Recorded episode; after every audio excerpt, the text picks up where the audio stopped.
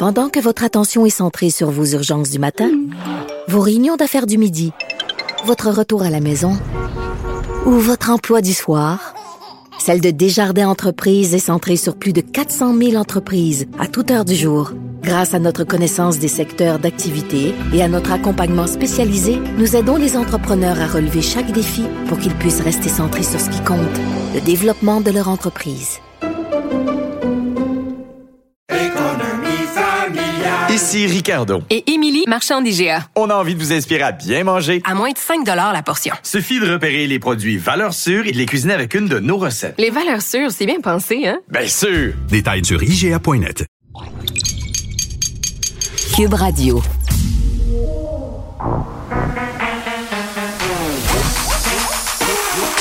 Elle a une opinion sur tous les sujets. Pour elle, toutes les questions peuvent être posées.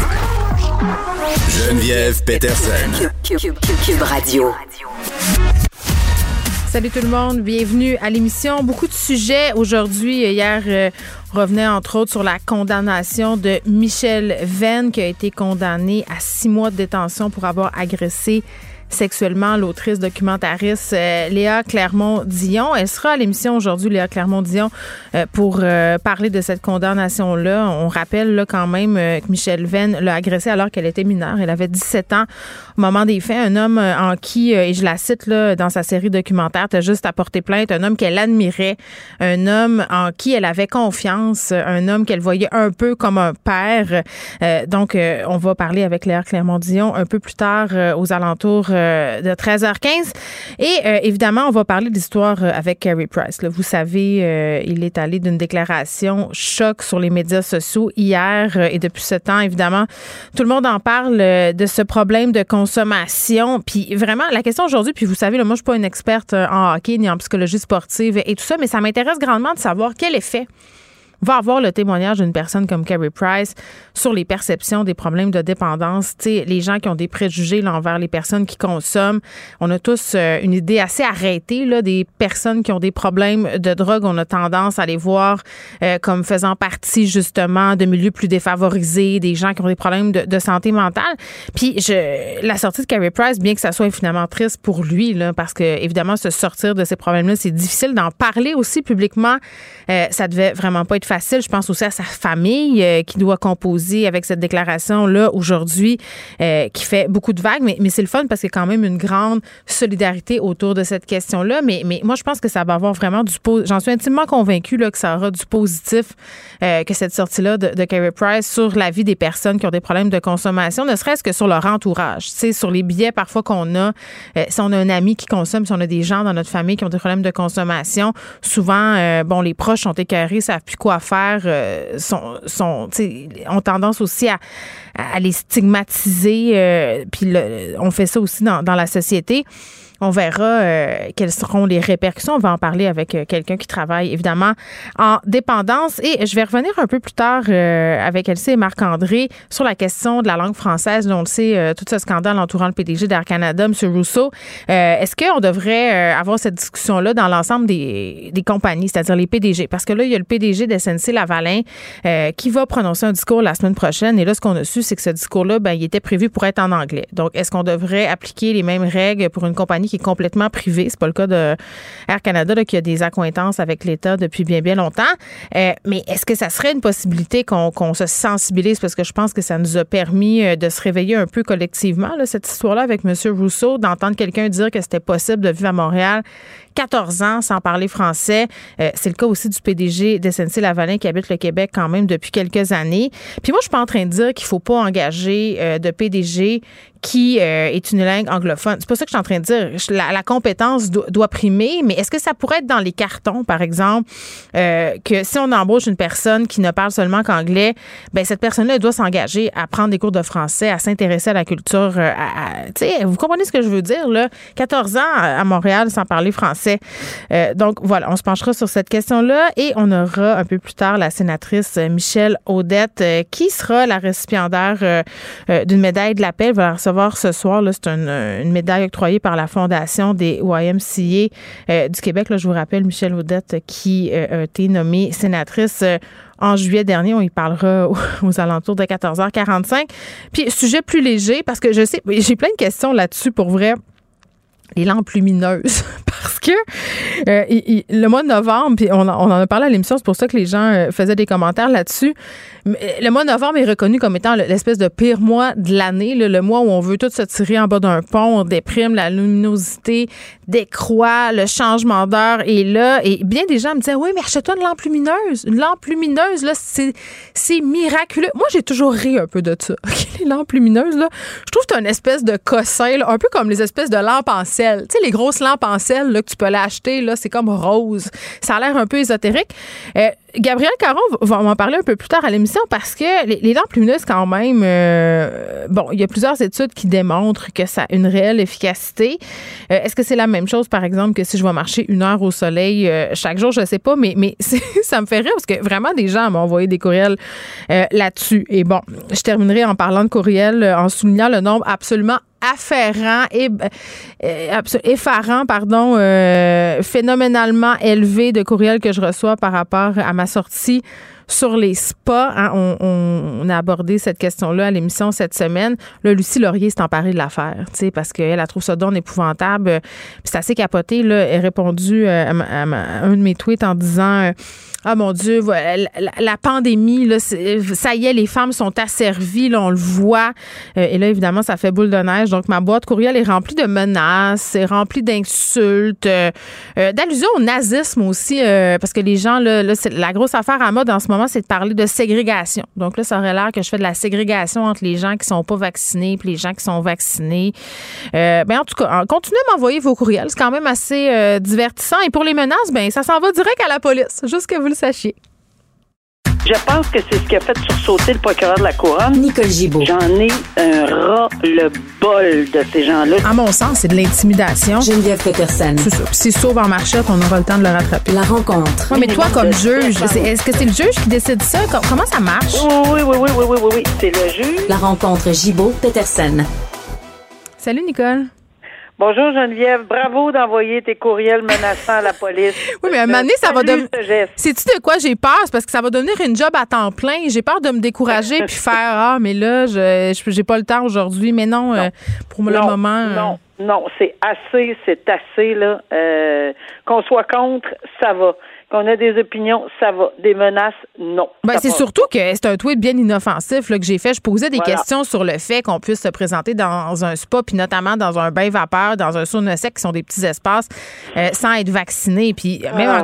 puis tu sais, je vais pousser plus loin en disant, puis on va terminer là-dessus sur, cette parenthèse de spa, là, mais oh, euh, j'ai fait venir une scientifique à l'émission pour parce que je voulais savoir si j'avais peur pour rien, parce que ça se peut d'avoir peur pour rien. Là, on a été quand même euh, des longs mois à, à avoir des informations quand même assez inquiétante sur euh, la contamination, euh, les variants et tout ça. Donc, je fais mes devoirs, euh, Nicole, puis quand même, la scientifique me dit que c'était peut-être pas une très bonne idée d'aller dans des espaces comme et ça. Voilà. Alors, les gens sur la place publique. Faites vos recherches! les gens sur la place publique sont exposés à ces menaces-là, puis moi, je dénonce ça, là, puis continuez à les dénoncer. Ben, je, pense que c'est une bonne affaire. Eh, on en apprend plus, Nicole, sur les circonstances de la mort de la fillette de Granby. Évidemment, c'est un procès qui dure depuis plusieurs semaines. Hmm. Euh, et, et, oui, c'est sûr que les gens sont sont intéressés pour évident pour des raisons évidentes. On veut savoir qu'est-ce qui s'est passé réellement. Donc, la couronne avait annoncé son plan de match, on me permet l'expression. On avait dit, bon, voilà comment va se, dérouler le procès mhm. sur plusieurs semaines. On avait évalué à huit semaines, et là, je fais une parenthèse, on dit que possiblement ça se déroule quand même relativement très bien, et qu'on peut-être qu'on pourrait aller à six semaines c'est toujours une bonne idée euh, de, de, de, de, pas une bonne idée, mais une bonne chose de voir que bon, ça se déroule quand même bien euh, pour ces gens-là qui sont euh, qui sont tous les jours là, à la cour à écouter euh, ce genre de, de dossier. Alors oui, on a évolué et c'est assez bien euh, chronologiquement euh, fait cette preuve-là, puis, c'est comme ça que la couronne a décidé de, de, de présenter sa preuve et avec raison.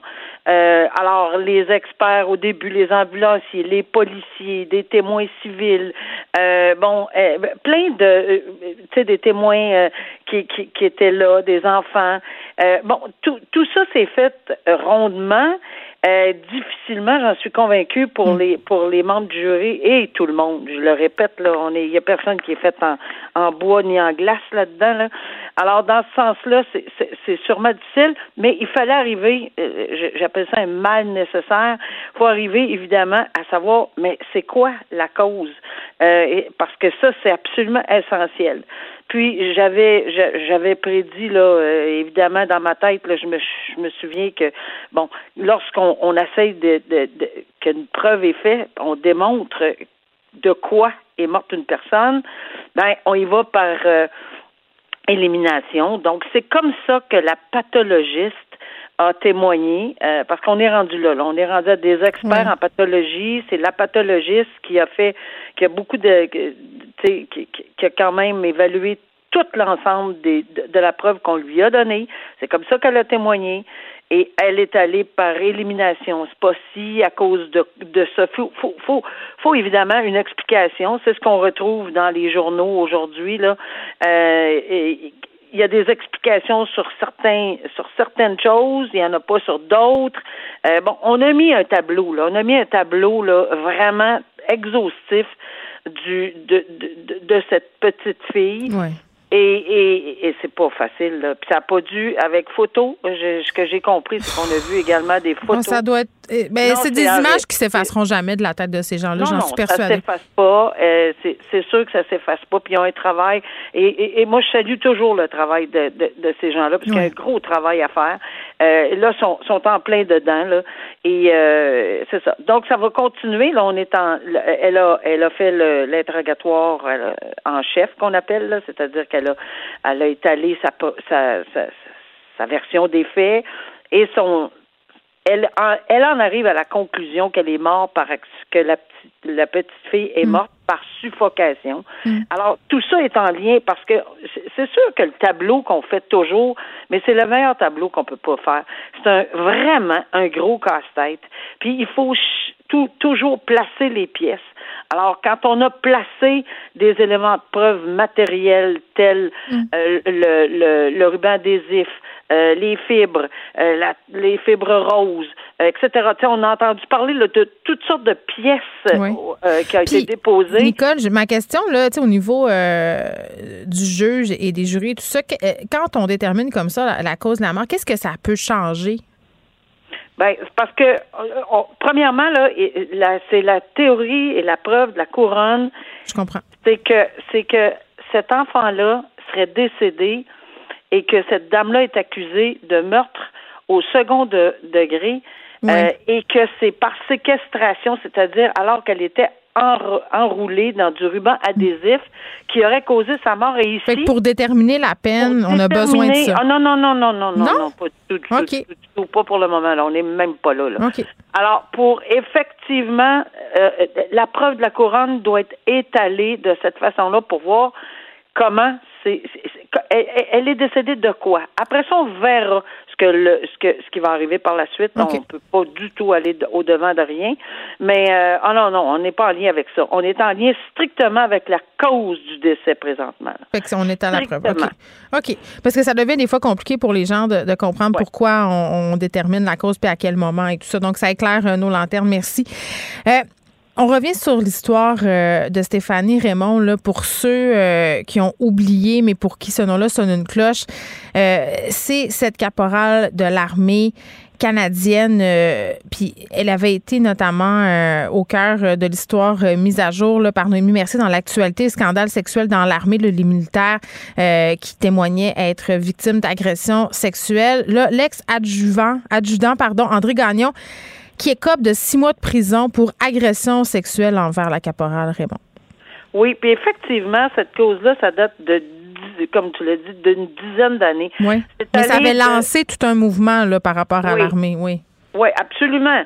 Et j'ai entendu euh, Madame témoigner, ben témoigner, faire un, un réagir aujourd'hui. Mm-hmm. De toute évidence, là, c'est presque quelque chose qu'elle qu'elle qu'elle veut mettre de côté. Madame Ben, Raymond, le Stéphanie Raymond, elle veut se protéger et je- j'entendais, je pense à moi, parce que c'était très, très difficile pour elle. Dans le cas de cette dame-là, ça date depuis dix ans, elle était évidemment, je sais pas si on appelle ça euh, une... euh, Ben, je pense qu'elle est devenue le visage des agressions sexuelles dans l'armée. Tout à fait, ben c'est tout à fait le cas. Et c'était son supérieur. Oui. Euh, c'était évidemment euh, dans la hiérarchie de l'armée. Là, elle était soldate, si on peut employer cette, cette expression. Oui. Je pense que c'est comme ça qu'on le dit. Oui, oui. Et lui, c'était l'adjudant. Alors, dans les circonstances, dans la hiérarchie, euh, il y avait, une- c'est clair là, qu'il y avait abus de confiance, euh, et c'était son supérieur. Et c'est là-dessus, parce que c'est allé là devant le tribunal euh, le- de, voyons, Le, tri- martial le tribunal militaire, oui. militaire et c'était tous des hommes. Et je me souviens très bien de cette décision-là. Ça avait bouleversé partout. Après ça, c'était allé à la Cour suprême. Après ça, c'est revenu. Il y a eu un autre procès. C'est pour ça que ça fait très, très, très longtemps. Alors, il y a eu beaucoup de médiatisation et ça, ça a été plaidé en défense, qu'il y a eu beaucoup de médiatisation. Donc, par conséquent, on, on l'entend souvent, ça. La médiatisation devrait être un facteur atténuant. Ben non. La juge en est venue à la conclusion que d'abord, il n'est pas question, parce que la couronne demandait de 12 à 18 mois, la défense demandait un sursis, soit du discontinu ou en communauté. La juge a dit non, il faut qu'on lance un message. Euh, dans les circonstances, il y a eu euh, agression sexuelle, il y avait même eu geste de violence là. euh, dans, dans- ben, il y a toujours de la violence en matière d'agression sexuelle, Oui. mais on comprend ce qu'on veut dire là. Euh, il y a eu médiatisation, oui, mais c'est quelque chose qui est inhérent à ce genre de dossier et surtout que ça, il y a dix ans passés, quand ça a commencé. Il faut saluer le courage. C'est le contraire. Il faut saluer le courage de ces femmes-là et de ces, de- pour avoir dénoncé et d'avoir accepté de dénoncer, euh, puis même de dévoiler leur nom, là, parce que ça prend pas juste du courage de dénoncer, mais à un moment donné, il y a aussi le courage de dénoncer. Ils ont le droit à, à ce que leur nom soit préservé. On l'a vu dans le dossier de, euh, de Michel Venn hier. là. On le voit de plus en plus que les victimes euh, veulent lever le voile sur leur, leur nom. Oui, ils font ont lever le les interdits. On l'a vu aussi dans le cas de Michel Brûlé. Gilles Côté, qui a Alors, levé l'interdit. C'est ça. Alors, c'est pour ça que le, le- la juge a dit non, il n'y en est pas question. De toute façon, le législateur avait déjà augmenté les peines. C'est déjà un message. Euh, c'est quelque chose qui, qui, qui mais tu sais, on peut pas comparer des sentences, on s'entend, pas Michel Venn, puis lui, puis l'autre, puis un tel, puis un tel, parce qu'on n'oublie jamais qu'on individualise une sentence. Une sentence est donnée à une personne dans des circonstances spécifiques, et c'est comme ça qu'on analyse pour décortiquer une peine, puis pour en appliquer une juste raisonnable et équitable. Hum, Je veux qu'on rapidement, euh, Nicole, sur un cas dont on a discuté toutes les deux. Un homme, euh, Michel Cox, qui a fait changer son nom, là, Michel Vautour. Euh, C'était un prédateur sexuel qui avait profité de sa liberté conditionnelle pour enlever une adolescente en pleine rue. Et là, ce qui est particulier dans son cas, c'est qu'il y a un rapport d'expert qui est sorti. Euh, on demande de, le- de faire déclarer délinquant dangereux avec une peine à durée indéterminée. Et ça, c'est quand même très, très rare. là. Oui, il n'y a pas beaucoup de cas. On voyait les statistiques par euh, que Michael Nguyen sortait là, que c'était effectivement à peu près dans les 650 euh, euh, cas ou quelque chose du genre. Oui, là, 150 qu'il y avait- détenus canadiens euh, qui sont sous le coup de, cette mesure-là. Exact. Alors, il n'y en a pas beaucoup parce qu'effectivement, on doit passer par un, rapport d'expert. Puis souvent, les rapports, le rapport d'expert ne va pas jusqu'à à, à dire qu'on devrait le déclarer délinquant dangereux parce que oui, c'est une peine indé- indéterminée. Mais dans ce cas précis, avec tout ce qu'on lit sur cette personne-là, parce qu'il y a tellement de, de il y a tellement d'actes criminels dangereux pour ce prédateur il est un grand, grand risque, selon toute Mm. hypothèse, pour la société. Et dans ces circonstances-là, il y a c'est- tu sais, c'est la pire peine, là. Mais, oui, puis il faut quand même rappeler, euh, faut quand même rappeler Nicole qu'en 2017, là, quand il avait obtenu une libération conditionnelle, 18 ans. il- oui, mais il était quand même euh, déclaré délinquant contrôlé, là. En plus. Alors, 18 ans, délinquant contrôlé. Mm. Euh, et, et entre, il avait commis des crimes en 2002-2004. Il, il, y a une, il y a une quantité industrielle. Puis ça en dit beaucoup. Là. Je sais pas si c'est lui qui a fait son choix là, de de de, de, De changer nom? son Vautour. nom. de Ben, moi aussi, je trouvais ça. Là, tu sais, je veux dire vraiment Ouais. là, ça en dit. Je pense que ça aussi, ça en dit énormément. Alors voici, euh, il, il sera probablement, mais il a le droit à une contre-expertise. On ne sait pas s'il va le demander ou non, mais on Mm. Ouais. verra. Juste rappeler là, que si ça s'avère être le cas, quand tu es déclaré délinquant dangereux avec une peine à durée indéterminée, ses probabilités là, de chance de sortie sont pratiquement nulles. Mm, Exact. Merci, Nicole. À demain. À demain. Au revoir. Vous écoutez Geneviève Peterson. Cube Radio. Michel Venn qui a été condamné mardi, donc hier, à six mois de prison pour avoir agressé euh, l'autrice, animatrice Léa Clermont-Dion. Elle est avec nous. Salut, Léa. Bonjour. Bon, euh, je voulais qu'on se parle euh, du processus légal qui a mené à cette sentence-là. Euh, puis tu t'es penché d'ailleurs sur la question dans ton documentaire. Tu as juste apporté plainte. Mais, mais d'abord, Léa, dis-moi, comment tu as réagi à cette sentence-là hier? Ben, je sais que pour beaucoup, c'est une sentence qui est considérée comme bonbon. Moi, six mois, c'est pas long, là. Moi aussi, j'ai eu cette réaction-là quand j'ai vu ça. Ouais, il y a bien des gens qui ont pensé ça, mais moi, je vais t'avouer, j'avais comme pas d'espoir, j'avais pas d'attente. C'était comme pas ça pour moi l'aboutissement euh, de ma quête qui Mm. soit en prison. Mais je suis satisfaite quand même, euh, contrairement à la population. Je trouve que c'est quand même une sentence qui est exemplaire parce que il y a dix ans, Michel Venn ne serait même pas allé en prison. Si on parle d'un attouchement sexuel, euh, ben, c'est une agression sexuelle, on s'entend. Mhm. Euh, m- mais donc, moi, je suis assez surprise et assez contente de ça. Oui, puis là, tu, dis attouchement, puis tu précises que, que c'est une agression. Je, je- je profite de ça parce que moi, j'ai j'ai été assez euh, flabbergastée, pardonne mon bon québécois, là, de lire certains commentaires justement sur la nature des gestes euh, pour lesquels M. Venn a été reconnu euh, coupable. Des gens qui trouvent que, bon, ça n'a pas de sens euh, de faire six mois de prison pour ça. Puis ça- ça- j'ai trouvé ça quand même euh, assez particulier euh, et, et grand de ta part. Là, tu t'as répondu à certains de ces commentaires-là, notamment à un homme qui disait qu'être agressé sexuellement, ça pouvait signifier n'importe quoi de nos jours, euh, puis de, que de toucher quelqu'un, là, ça peut être interprété comme une agression. Il y a encore des gens qui pensent comme ça en 2021. Oui, il y a encore des gens qui pensent comme ça. Je pense que c'est une minorité, puis c'est des, des fois des personnes qui sont Mm. plus âgées, même si je veux pas faire d'âgisme, mais moi, je me suis fait dire souvent, ouais, mais il t'a pas violé, tu sais. Puis à chaque fois, je suis Mm. obligée de répéter ce que la personne, tu sais, ce que, ce qu'était mon agression. Puis là, j'ai comme pas envie de la raconter. Donc les gens, allez googler Michel Venn et Léa Clermont-Dion, puis vous le saurez dans le détail. Mais oui, ça fait partie euh, de, de- des préjugés populaires et euh, c'est inquiétant. Mais en même temps, les juges de plus en plus rappellent attention, Mhm. euh, une agression sexuelle, c'est une agression sexuelle, peu importe la nature, peu importe si c'est pas un viol, ça demeure. Puis là, on parle pas d'un frottement d'une main sur une épaule, c'est pas de ça dont il est question évidemment. Donc, je trouve que c'est important euh, de rappeler qu'il n'y a aucune violence sexuelle qui est acceptable. Puis en ce sens-là, la sentence, elle est importante parce qu'elle rappelle et elle euh, elle- c'est un peu finalement une espèce de rappel à l'ordre à tout le monde Mm. que le, le bar est fermé entre guillemets, euh, que c'est c'est terminé le temps de l'imputabilité. Bon, c'est sûr que c'est difficile de se rendre là, de se rendre dans ce processus-là, mais il faut le rappeler. Ben oui, puis on va en reparler un peu plus tard euh, de ton processus. Mais tu sais, Michel Venn, c'est une personne qui avait un fort capital symbolique. C'est le cas aussi d'autres personnes qui ont été euh, bon reconnues coupables d'agression sexuelle. Je pense entre autres à, à. On dirait que quand tu as des, des gens qui ont comme ça un capital symbolique, qui ont été beaucoup respectés dans leur carrière, euh, il y a plusieurs personnes qui ont comme tout le temps un peu des bémols là, par rapport à tout ça, puis qui disent ah ben là, euh, on devrait pas les envoyer en prison, ils sont trop vieux, ça fait longtemps. Euh, Qu'est-ce que ça te fait quand tu entends des choses comme ça?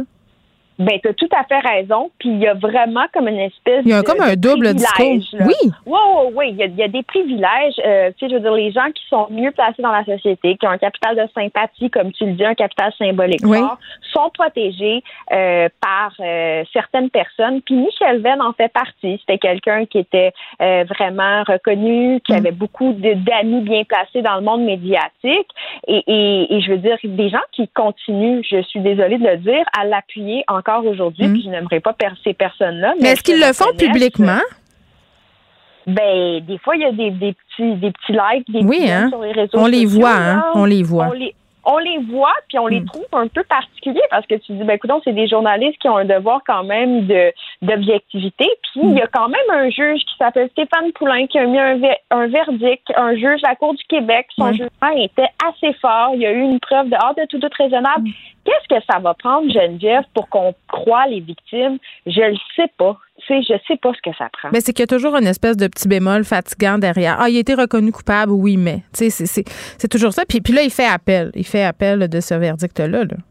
Oui, puis c'est dans ce- C'est dans son droit. C'est dans son droit, puis c'est ça fait partie de, de sa défense pleine et entière. Mais si je peux me permettre, Mm. Oui. euh, c'est pas tous les accusés qui ont les moyens financiers de se rendre en appel. C'est beaucoup, beaucoup de moyens, d'argent euh, qui sont qui sont qui sont nécessaires pour Mm. se rendre là. Donc je ne pense pas qu'on soit tous égaux dans le système de Mm. justice. Puis C'est c'est c'est malheureux, mais ça c'est comme ça. Euh, puis je pense que aussi on, on le voit un peu dans le documentaire, tu juste à porter plainte. Mm. Pour les victimes aussi, tout le monde n'est pas égal, tout le monde n'a pas droit à la même chance, Écoute. euh, je dirais, en termes d'accompagnement. Ben, ben, ben oui, puis tu sais, euh, bon, par rapport à cet appel-là, puis le processus de porter plainte, tu sais, je, je voyais un peu ta réaction dans différents médias. Tu disais, il a le droit, mais moi, je suis fatiguée. Puis justement, parlons-en de ce processus de plainte-là. Tu as décidé de le documenter à, à la télévision. euh, tu sais, ça peut paraître particulier à prime abord. Quand on l'écoute, on comprend pourquoi. Mais, mais parlons un peu de, de. Ça vient d'où cette impulsion-là de dire, parce que c'est quand même, tu sais, en tout cas, je veux pas te- te te prêter des intentions ou te mettre euh, des mots des mots dans la bouche, mais c'est- tough quand même comme victime de, de, se, de se mettre comme ça au centre de l'affaire puis de faire OK, tu sais, on va me suivre puis dans mes hauts puis mes bas puis euh, ça va être ça là. Ben oui, puis tu sais, j'ai adoré un commentaire de Nathalie Petrovski qui disait Hey, euh, au début, je te trouvais opportuniste de faire ce documentaire-là, mais finalement, quand je l'ai écouté, je me suis rendu compte que c'était vraiment intéressant parce Ben qu'on oui. arrivait à démystifier le processus. Puis ça, je trouve que c'est un élément, des fois, qui revenait. Ouais, mais c'est ton double procès. Mais c'est pas juste sur faire. toi non plus là, je pense qu'il faut le dire. Non, exactement. Puis tu sais, je pense que c'était pas mon idée d'abord ce documentaire-là, c'était l'idée de Julie Snyder OK. M'a demandé de documenter un peu le processus judiciaire. Elle savait que j'allais vivre ça. Puis là, j'étais comme, ben voyons donc, je, je vais pas faire ça. Je veux dire, c'est trop, euh, c'est déjà trop intense. Tu sais, moi, je faisais vraiment du déni. Je ne voulais pas penser à ça. Et je j'y pensais jamais. Mais là, je me suis dit, ah, instinctivement, il faudrait peut-être que je fasse ce documentaire-là, tant qu'à vivre toute cette, cette merde. Mais tu euh, l'aurais vécu dans les médias de toute façon, ça aurait été médiatisé. Et la couverture aurait été sûrement euh, bof, pas très inspirante. Je, je préférais reprendre ma parole et c'est Ouais. avec ce documentaire-là. C'est vraiment Ouais. une reprise de parole. Euh, bon, tu as fait un documentaire récemment aussi, tu as repris ta parole Ouais. également. Ça a un effet thérapeutique. Puis en plus, on rencontre d'autres victimes. Puis c'est vraiment, pour moi, tu as juste apporté plainte, un guide euh, pour les futurs plaignants, plaignantes qui voudraient s'aventurer là-dedans. On voit toutes les étapes, on voit Mm. les bons côtés, les mauvais côtés, une diversité d'expériences. Donc, c'est Mm. Ça a été finalement très thérapeutique de faire le documentaire. Tu faisais référence à Julie Snyder. Tantôt, tu dis dans le premier épisode que si ça n'avait pas été de femmes comme Penelope McQuaid, Julie Snyder qui se sont levées puis qui ont pris la parole là, dans la foulée du mouvement MeToo, tu dis que tu sais pas vraiment, puis je paraphrase évidemment, euh, si tu serais allé de l'avant, c'est comme si ça t'avait un peu euh, galvanisé, donné un peu de courage de dire, ben moi aussi, je vais, euh, je vais le faire. Puis tu dis en gros que tu as décidé d'aller de l'avant pour être en adéquation avec tes valeurs, tu sais, avec ce que tu promeus dans, dans l'espace public. Puis j'écoutais ça, puis je, comprenais, puis en même temps, il y a plusieurs victimes qui disent aussi que des fois, porter plainte aussi, c'est c'est trop, c'est pas nécessaire. Oui, c'est vrai. Mais en même temps, je me disais que euh, je voulais qu'il y ait impu- imputabilité de l'agresseur, puis je voyais pas d'autre façon de le faire. Tu sais. Je, je repensais aussi à des gens comme Alice Paquette qui, qui ont payé le prix très cher, en fait, pour avoir dénoncé, puis Mhm. leur, sa plainte n'avait pas été retenue. Puis tu sais, je, je me disais, bon, il y a eu allégation d'agression sexuelle. On dirait que les hommes de pouvoir sont difficiles euh, à détrôner, si on veut. Et, et, et pour moi, il y avait comme un, un tort qui était fait et j'avais le goût d'aller jusqu'au bout de la démarche très naïvement, euh, sans trop savoir ce qui m'attendait, mais j'avais besoin de le faire. Mm. Euh, les réseaux sociaux auraient été une alternative, mais je voulais aller jusqu'au bout. Euh, J'avais peur des poursuites en diffamation. Tu sais, c'est assez complexe tout ça. Je veux dire, c'est c'est assez. C'est euh, personnel à, à chacun aussi, euh, je Oui. crois, au, au- au bout du compte. Euh, Il y a des témoignages là-dedans qui sont bouleversants. Là, entre autres, une jeune fille qui explique qu'elle s'est pointée au poste de police à 17 ans avec son chum pour dénoncer un viol qu'elle avait subi. Le policier qui lui demande si elle est venue, puis que les personnes euh, qui allaient aller voir saisir les draps allaient s'en rendre compte de toute façon. Là, c'était, c'était- en tout cas, je, aller l'écouter, là, ça vaut la peine. Mais tous les processus sont différents, évidemment. Mais j'ai envie de te demander, toi, ton processus de plainte, tu, tu l'as vécu comment? Ben, c'est, c'est, c'est étonnant à dire, mais positivement. Étonnant. Ça a bien été. Oui, ça a bien été. Puis je vais, je vais même y aller de, de confidence. Là, tu sais, mon procureur, ça, ça a vraiment été quelqu'un euh, à qui j'ai fait confiance. Puis le lien de confiance n'a pas été facile non plus à établir. J'avais plein de réticences au départ, mais c'est en, je sais pas, c'est au fil des rencontres. Euh, c'est la façon dont il s'adressait à moi. Il ne m'infantilisait pas. Il me considérait comme son égal. Il respectait ma démarche. Il me croyait. Euh, J'ai envie de parler aussi du travail de l'enquêteur qui était initialement à mon dossier. Malheureusement, il y a eu des problèmes de santé. Il a dû quitter à un moment donné, mais c'était une soie. Mais tu sais, une soie, là, euh, vraiment, là, quelqu'un d'extrêmement bienveillant, extrêmement doux.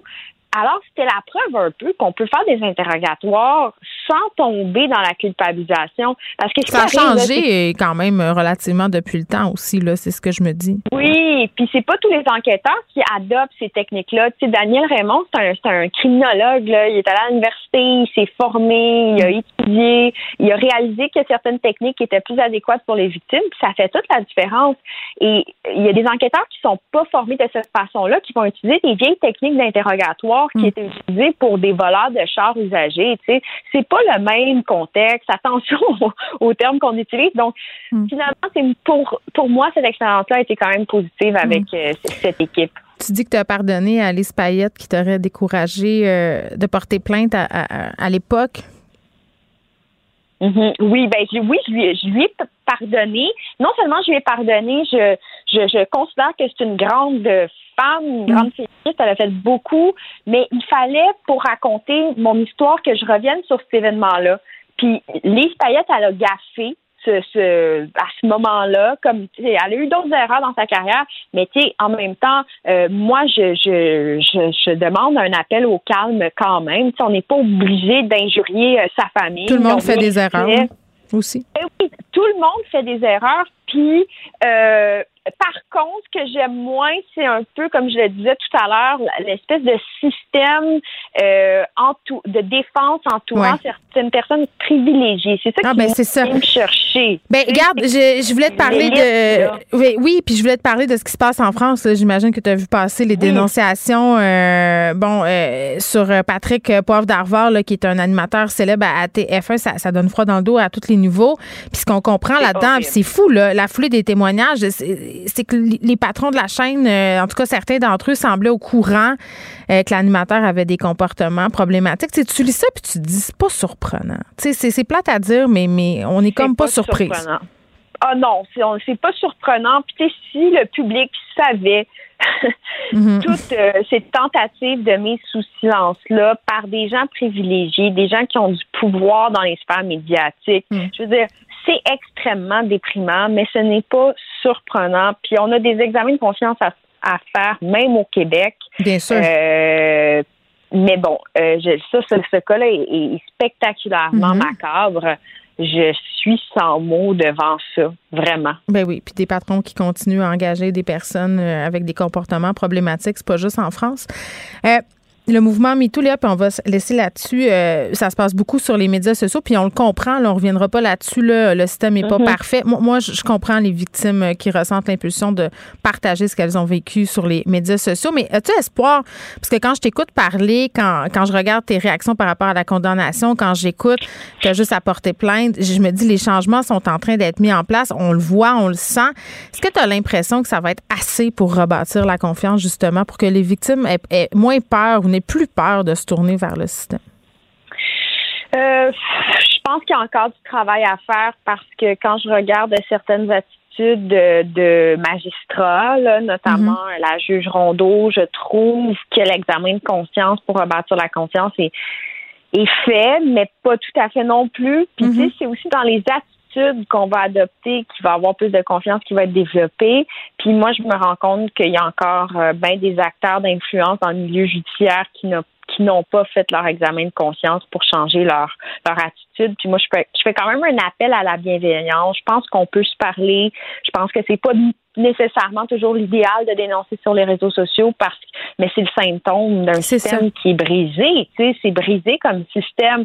Je veux dire, c'est un méchant engagement. C'est pas normal que ça soit aussi compliqué porter plainte là. C'est pas normal.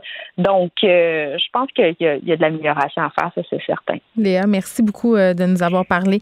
Léa Clermont-Dion, euh, qui est autrice, animatrice, son documentaire s'appelle T'as juste à porter plainte. C'est disponible sur le site de nouveau. Pendant que votre attention est centrée sur cette voix qui vous parle ici, ou encore là, tout près ici, très loin là-bas. Celle de Desjardins Entreprises est centrée sur plus de 400 000 entreprises partout autour de vous. Depuis plus de 120 ans, nos équipes dédiées accompagnent les entrepreneurs d'ici à chaque étape pour qu'ils puissent rester centrés sur ce qui compte, la croissance de leur entreprise.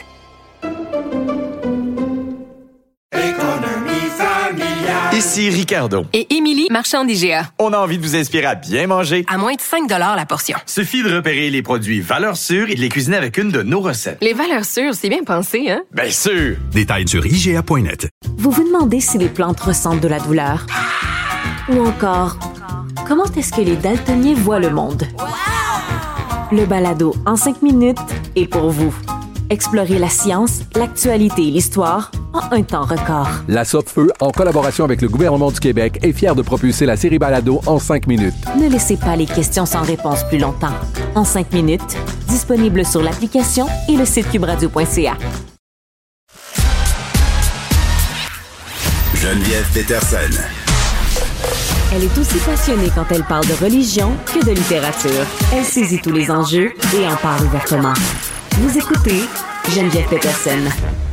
Vincent Dessoureau est là. Salut Vincent. Salut. Bon, les sorties de secours sont ici, ici, par devant, par derrière. Ton petit gilet de sauvetage est en dessous. Puis il faut que tu portes ton masque si tu prends l'avion. Oui, euh, oui, ça, pour ça, j'ai pas pris l'avion encore depuis le début de la pandémie. mais ceux qui l'ont fait ont peut-être remarqué que c'était de plus en plus tendu. Euh, j'ai des amis agents de bord, euh, pilotes et tout le monde le ressent.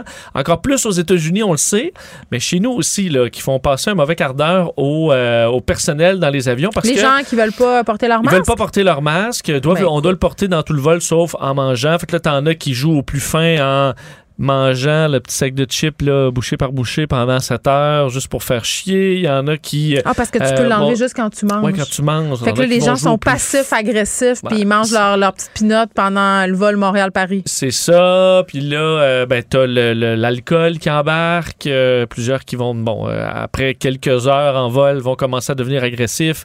ne voudront plus porter leur masque.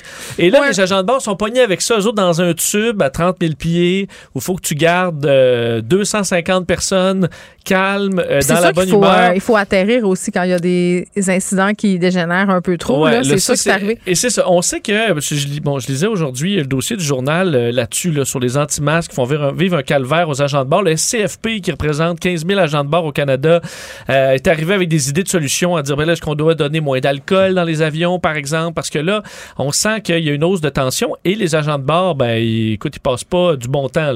D'ailleurs, dans les cours, semble qu'on est modifié. On passe plus de temps sur comment taille râper quelqu'un un siège, puis comment on peut le taper à un siège, parce que aux États-Unis, ce genre d'histoire-là, c'est multiplié. Là, des gens qui pètent les plombs, tu es obligé de les physiquement les, neutraliser, les contenir avec des taille rap ou tout ce que tu tout ce que tu trouves. Imagine si c'était son voisin du siège, comment c'est lourd. Ben, oh, écoute, tout à fait, tout à fait. Tu sais, c'est ton mari qui est viré anti-masque, c'est barre, le Gérard. Puis là, il, te fait, il se met à capoter dans l'avion, tu t'en vas à Cancun. Il te fait un show. euh, et on sait que dérouter un avion, là, c'est vraiment un dernier recours. Puis, incluant les. Je, comprends que quand tu vois des images, tu dis, ah, j'espère qu'ils vont aller dérouter ça, puis le FBI va l'attendre. Puis, mais les 300 autres passagers, ils veulent juste se rendre à destination. Là. Un déroutement, là, ça coûte super cher, c'est le bordel. Tu veux pas ça. Ça. Mais là, attends, euh, ce, qui est, ce, qui est, ce qui est dénoncé, en fait, par ces gens-là, les anti-masques, c'est que porter le masque pendant de longues heures, c'est inconfortable?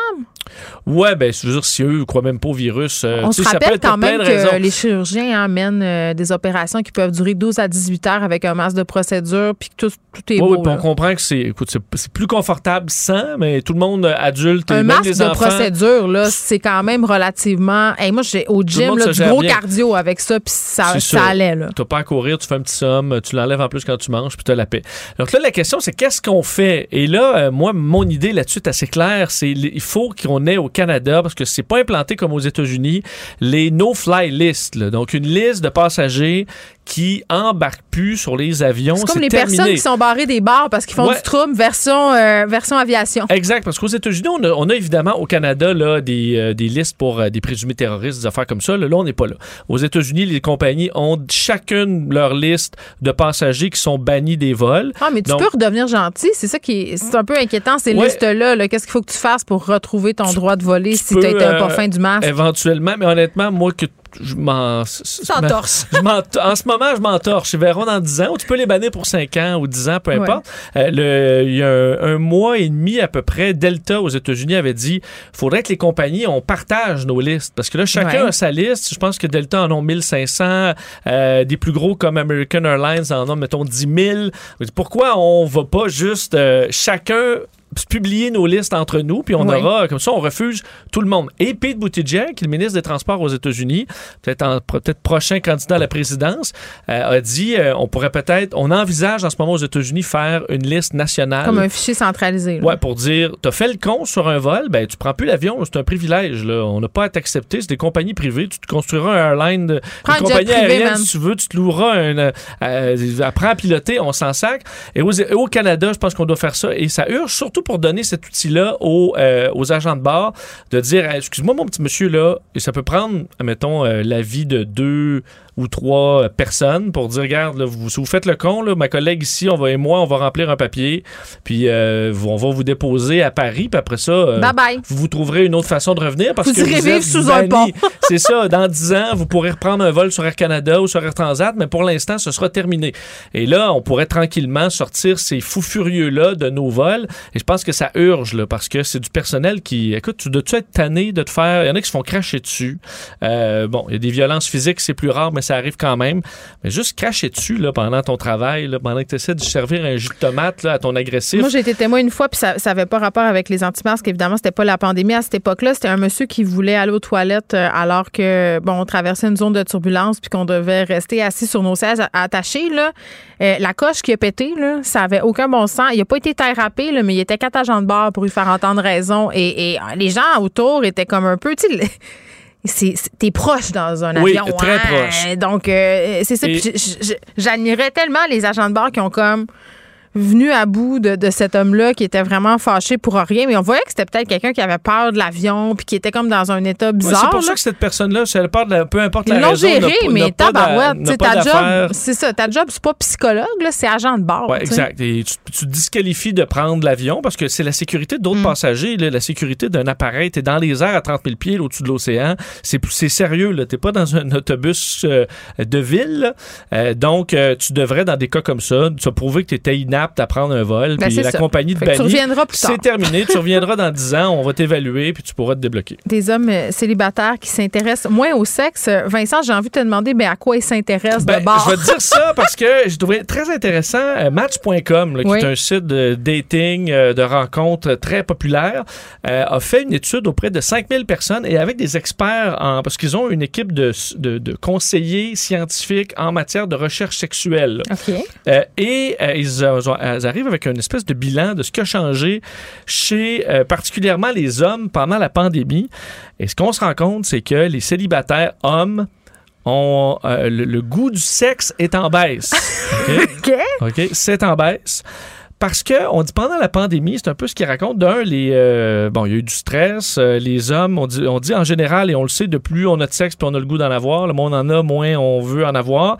Et les célibataires en ont eu moins, ont été très stressés et se sont pendant la pandémie, ayant du temps libre pour d'autres choses, ont travaillé sur eux-mêmes. On dit Ok. plusieurs sont une version 2.0 d'eux-mêmes. Fait qu'avoir moins de sexe, c'est comme mieux. Je, non, je veux là, dire, écoute, j'arrive à l'explication. Ouais, parce que là, je, je c'est suis trigger. Il recherche maintenant des relations plus profondes. Arc. Euh, ben, profondes, plus. euh, Vincent. il recherche la, la qualité. Ouais. La qualité et euh, le nombre de gens sur Match.com, dans ce cas-là, qui veulent, par exemple, des relations euh, le premier soir, là, est en baisse. Ce qui est en hausse, c'est trois dates avant de coucher. Voyons, c'est donc bien précis, Vincent. Ben non, mais c'est, là, on donne des, c'est des moyennes. Là. Ce que ça montre, c'est des tendances. Et le, le facteur numéro un qui est sur Match.com dans les après-pandémie, c'était que la personne soit attractive. Attractif, bon, le- soit Dans attractif son physiquement. Ah. Non, mais qui ait euh, des attributs physiques. Ouais. Et ça, on, écoute, c'est rendu. Le, le numéro un, c'est que la personne soit digne de confiance. Ensuite, puisse communiquer. Ensuite, soit euh, bon ouverte d'esprit, accepte les différences, euh, font rire. Il y en a là à peu près 10 avant de tomber sur Mais les gens mentent. attractif physiquement. Et euh, on dit donc que euh, Ouais. ça pourrait être bénéfique cette période-là parce que les célibataires re- retardant un peu certaines rencontres pour aller rechercher la bonne personne, ben, risquent de d'avoir plus de bonheur plus tard. Ben attends, puis c'est pas juste ça, là. Puis là, on peut-tu se dire les vraies affaires?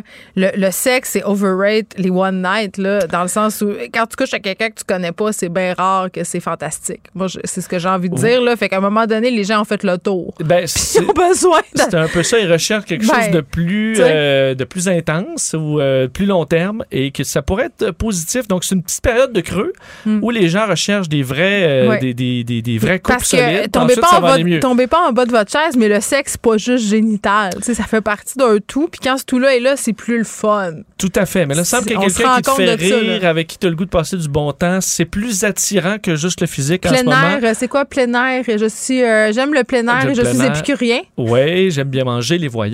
Mais les voyages, euh, c'est. Mais j'avoue que la, la drôlerie, c'est toujours euh, très, très winner. Les filles aiment beaucoup les gars drôles et les gars, est-ce qu'ils aiment les filles drôles? Non, je pense qu'ils aiment juste les filles Ça belles. les intimide, je pense, des filles drôles, dans certains cas. De toute façon, une C'est fille, ce c'est que pas les humoristes drôle. te diraient. Fred me dit, euh, parce que je pense que c'est un habitué des sites de dating, les filles cherchent des gars dynamiques.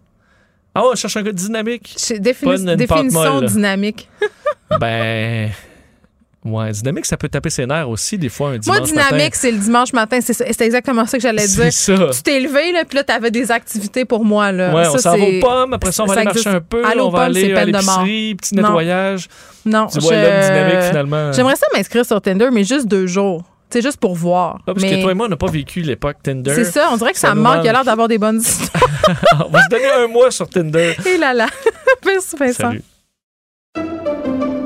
Pendant que votre attention est centrée sur cette voix qui vous parle ici, ou encore là, tout près ici, très loin là-bas, Celle de Desjardins Entreprises est centrée sur plus de 400 000 entreprises partout autour de vous. Depuis plus de 120 ans, nos équipes dédiées accompagnent les entrepreneurs d'ici à chaque étape pour qu'ils puissent rester centrés sur ce qui compte, la croissance de leur entreprise.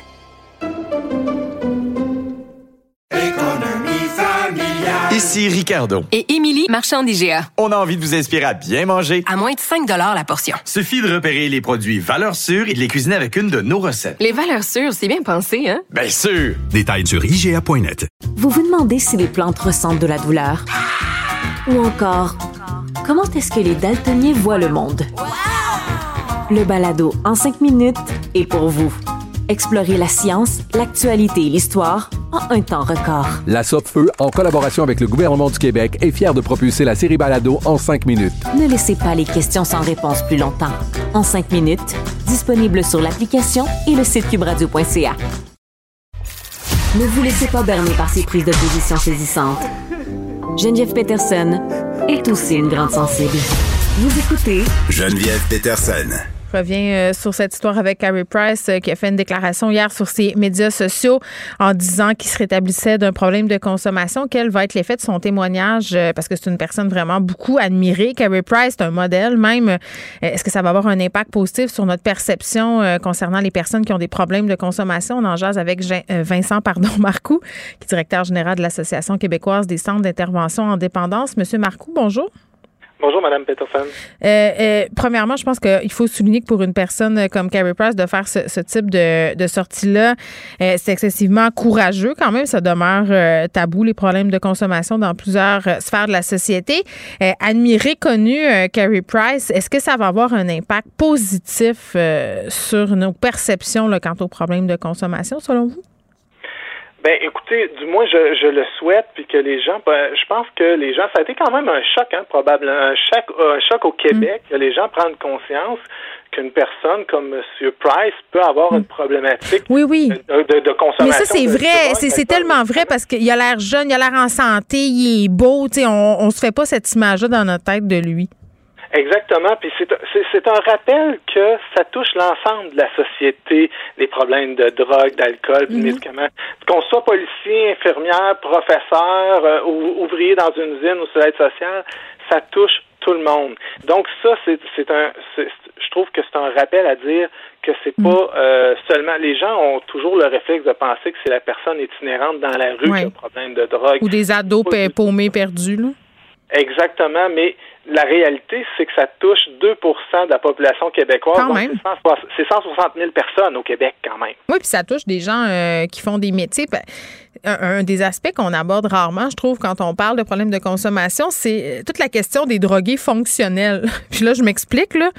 Euh, puis je, fais un peu de pouce sur ce que vous me dites, M. Marco, à propos de nos perceptions, là, justement, de penser là, que c'est les personnes dans la rue, les gens qui pardonnez-moi l'expression, ont l'air de défoquer. Il y a des gens qui fonctionnent dans leur travail, euh, qui font une vie, mais qui ont des gros problèmes de, consommation. À un moment donné, évidemment, ça fonctionne plus, mais il y a du monde qui sont capables de faire un grand bout en consommant, puis pas grand monde autour est au courant. Personne s'en rend compte. Non, c'est ça. Les gens s'en rendent pas compte. Puis, euh, ces personnes-là que vous parlez, ça fait partie de 4% de la population qui ont des problèmes modérés à sévères, des risques hmm. modérés à sévères. Mais comment vous les déterminez, comment vous les départagez, euh, justement, ces risques-là? Parce que là, vous me parlez de 2% là, c'est 4% Bien, vous savez, des fois, il y a des évaluations qui sont faites, mais vous savez que c'est. Euh, je vais essayer de faire une image avec les, lumières. Il y a la lumière rouge. La lumière rouge, c'est un problème de dépendance. La mhm. lumière jaune, c'est modéré, assez sévère, mais une fois de temps en temps, tu traverses la ligne orange, tu passes à, on dit que c'est à orange, tu es rendu vers le rouge. Ça, c'est l'équilibre de vie. À un moment donné, tu perds un équilibre de vie. Là, il n'y a plus le travail, il n'y a plus la famille. Là, la consommation prend plus de place que toutes les sphères de ta vie. Fait qu'à ce moment-là, ta consommation d'alcool qui disait, les gens disaient, tu consommes beaucoup, ah, mais t'es fonctionnel, c'est pas grave. Mais là, à un moment donné, ça peut prendre un penchant que là, ça prend plus de place que tout le reste. Tu commences à manquer le travail, euh, la conjointe te laisse, les enfants veulent plus te voir. Donc, il y a, y a un effet domino. Fait que des fois, les gens restent dans une section, euh, je dirais, de couleur jaune pendant un bon bout de leur vie, mhm. mais à un moment donné, ça peut se bousculer, perte de l'emploi ou des choses comme mais ça. Les problèmes de, santé mentale, de dépression aussi qui découlent de la consommation, là, qui peuvent rendre euh, difficile de fonctionner au quotidien. Exactement. Fait que ça, ça, ça reste que c'est un risque qui est quand même hmm. élevé à ce moment-là. Est-ce que vous pensez que c'est plus facile de nos jours d'aborder ces questions-là? Puis moi, je disais d'emblée euh, au début de l'entrevue que c'était courageux de la part de Carrie Price parce qu'évidemment, le monde du sport, c'est un monde où on fait la promotion de la santé et tout ça. Euh, est-ce que vous pensez néanmoins qu'aujourd'hui, avec bon les sorties qui sont faites par rapport à la consommation, les, positionnements aussi qui sont peut-être moins stricts, on a légalisé euh, bon le cannabis au Canada, euh, est-ce que c'est plus facile d'en parler, de, parler des problèmes de consommation, de chercher de l'aide? J'aimerais ça. Euh, mais je vous dirais qu'il y a encore une grande stigmatisation hmm. quand même associée à ça, fait que des fois c'est difficile d'avouer son aide. Je vous prends un exemple. Oui, vous parlez de la légalisation du cannabis, mais encore aujourd'hui, si tu dis à des gens que tu consommes du cannabis, on dirait que les gens prennent un petit recul. Mais c'est vrai, même moi, même moi, je l'ai ce préjugé-là. Tu sais, mettons, ça me dérangerait pas, exemple, que, euh, que mon ado prenne une bière pour essayer euh, à 15-16 ans, parce que je me dis, bon, c'est normal, on passe tout par là, même si techniquement, il faut attendre à 18 ans. Puis ça me disait, maman, je veux essayer de fumer du pot, je capoterais. Je capoterais. Ben exactement. Puis, euh, juste un exemple, le soir, La personne a dit, moi, je prends deux, trois puffs de potes le soir. Je la juge! Et, ça, et je là, la juge! on la juge, mais si elle prend un verre de bière ou un verre de vin à Ça tous les soirs, ça passe très bien. On dit, ah, ben, modéré, c'est 15 consommations maximum. Hey, mais. Monsieur Marcoux, allô, OK, on donne un exemple. Là, je suis sûre que les gens vont, vont, vont, vont être frappés par ça. On boit de la- de l'alcool à la télé. Tu sais, à tout le monde en parle, à Curieux Bégin, dans toutes sortes de talk show de même. Là, il y a du vin qui se prend. Euh, imaginez si on fumait un joint de pote, à tout le monde en parle. Comment ça marcherait pas? Pourtant, c'est légal. Pourtant, c'est légal, exactement. Donc, il y a une stigmatisation qui est encore faite de ça. Euh, vous allez dans, dans, dans un party, puis vous dites, euh, non, je te prendrai pas de bière, je prendrai pas de vin, je vais rester euh, sans alcool, je vais prendre un mocktail. Ouais. Ah non, là, t'es t'es- Encore, t'es je- victime hein, de l'opprobre. Oui, c'est vrai. Comment ça, tu consommes pas de bière? Ben voyons Oui. donc. Fait qu'imaginez la personne qui a des problèmes d'alcoolisme et de dépendance, à quel point qu'elle peut se sentir jugée à toutes les fois qu'elle dise, non, j'ai mon verre de jus. Ouais, ben, ben c'est ça. Fait que c'est comme d'un côté, euh, on juge les gens qui prennent de la drogue, mais on juge aussi les gens qui consomment pas de boisson. Donc, on est un peu euh, dur à suivre euh, comme société. Euh, revenons à, Kerry Price, mais on peut étendre ça à, toutes les personnes qui ont des problèmes de consommation. J'entendais euh, différents commentateurs dire Ouais, mais là, ça fait juste un mois qu'il est parti, ça va y prendre vraiment du temps avant de revenir au jeu et tout ça. Tu sais, parce que je veux qu'on se parle des processus, des étapes qui mènent à un rétablissement. Parce que, tu moi, j'en ai eu des problèmes de dépendance euh, avant, euh, quand j'étais plus jeune. J'ai l'impression qu'on reste toute la vie une personne dépendante, même si on ne on consomme plus. Oui, puis tu sais, il y a une grande question. Ben, en fait, il y a une grande question qui se pose, puis les gens se disent, c'est quoi la réussite d'un cheminement? C'est ça, ben oui. Les gens, les gens se disent, ah ben là, euh, c'est l'arrêt total euh, toute sa vie. Euh, C'est pas, c'est pas aussi tranché que ça. Un, un cheminement thérapeutique, on l'appelle ça que c'est à, à long cours. Qu'est-ce que ça veut dire long cours? C'est qu'il y a des objectifs court, moyen et long terme. À court terme, M. Price, euh, il a fait un gros pas de géant. Là. Il a avoué son Ouais. problème de consommation. Euh, il a été en thérapie. Fait que ça, à court terme, il a fait cette démarche-là.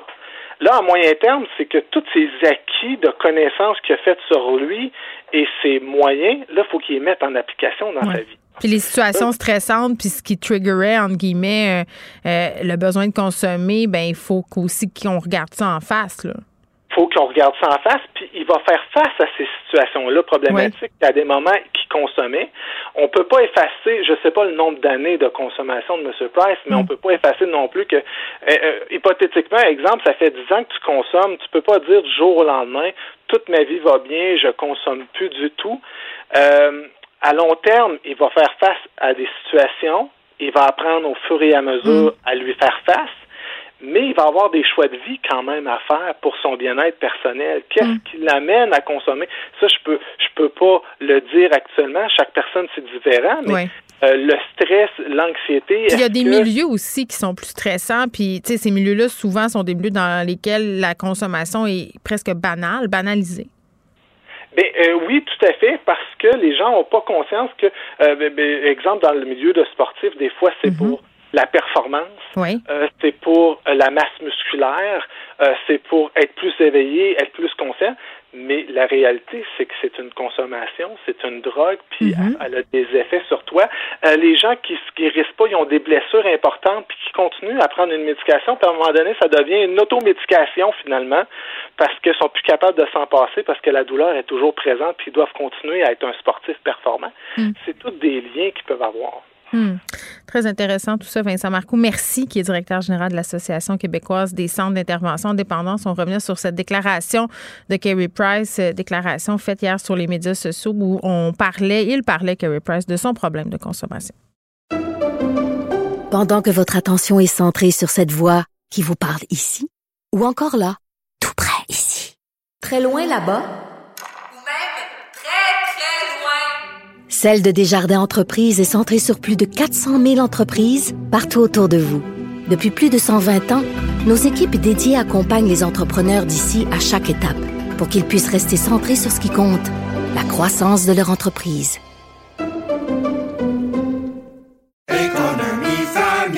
Ici Ricardo. Et Émilie, marchand d'IGA. On a envie de vous inspirer à bien manger. À moins de 5 la portion. Suffit de repérer les produits valeurs sûres et de les cuisiner avec une de nos recettes. Les valeurs sûres, c'est bien pensé, hein? Bien sûr! Détails sur IGA.net. Vous vous demandez si les plantes ressentent de la douleur? Ou encore, comment est-ce que les daltoniens voient le monde? Le balado en cinq minutes est pour vous. Explorez la science, l'actualité et l'histoire en un temps record. La Feu, en collaboration avec le gouvernement du Québec, est fière de propulser la série Balado en cinq minutes. Ne laissez pas les questions sans réponse plus longtemps. En cinq minutes, disponible sur l'application et le site cubradio.ca. Geneviève Peterson. Rebelle dans l'âme, elle dénonce l'injustice et revendique le changement. Cube Radio. Les rencontres de l'heure. Elsie Lefebvre et Marc-André Leclerc. La rencontre, Lefebvre, Leclerc. Elsie Marc-André, salut. Allô? Bon, euh, petite manchette comme ça, là, l'utilisation du terme complotiste qui est maintenant interdit au Salon Bleu. Puis pour les gens qui, qui ne le savent pas, il y a tout un lexique là, d'expressions qui sont interdites euh, au Salon Bleu. Complotiste en fait désormais partie, Elsie. Là.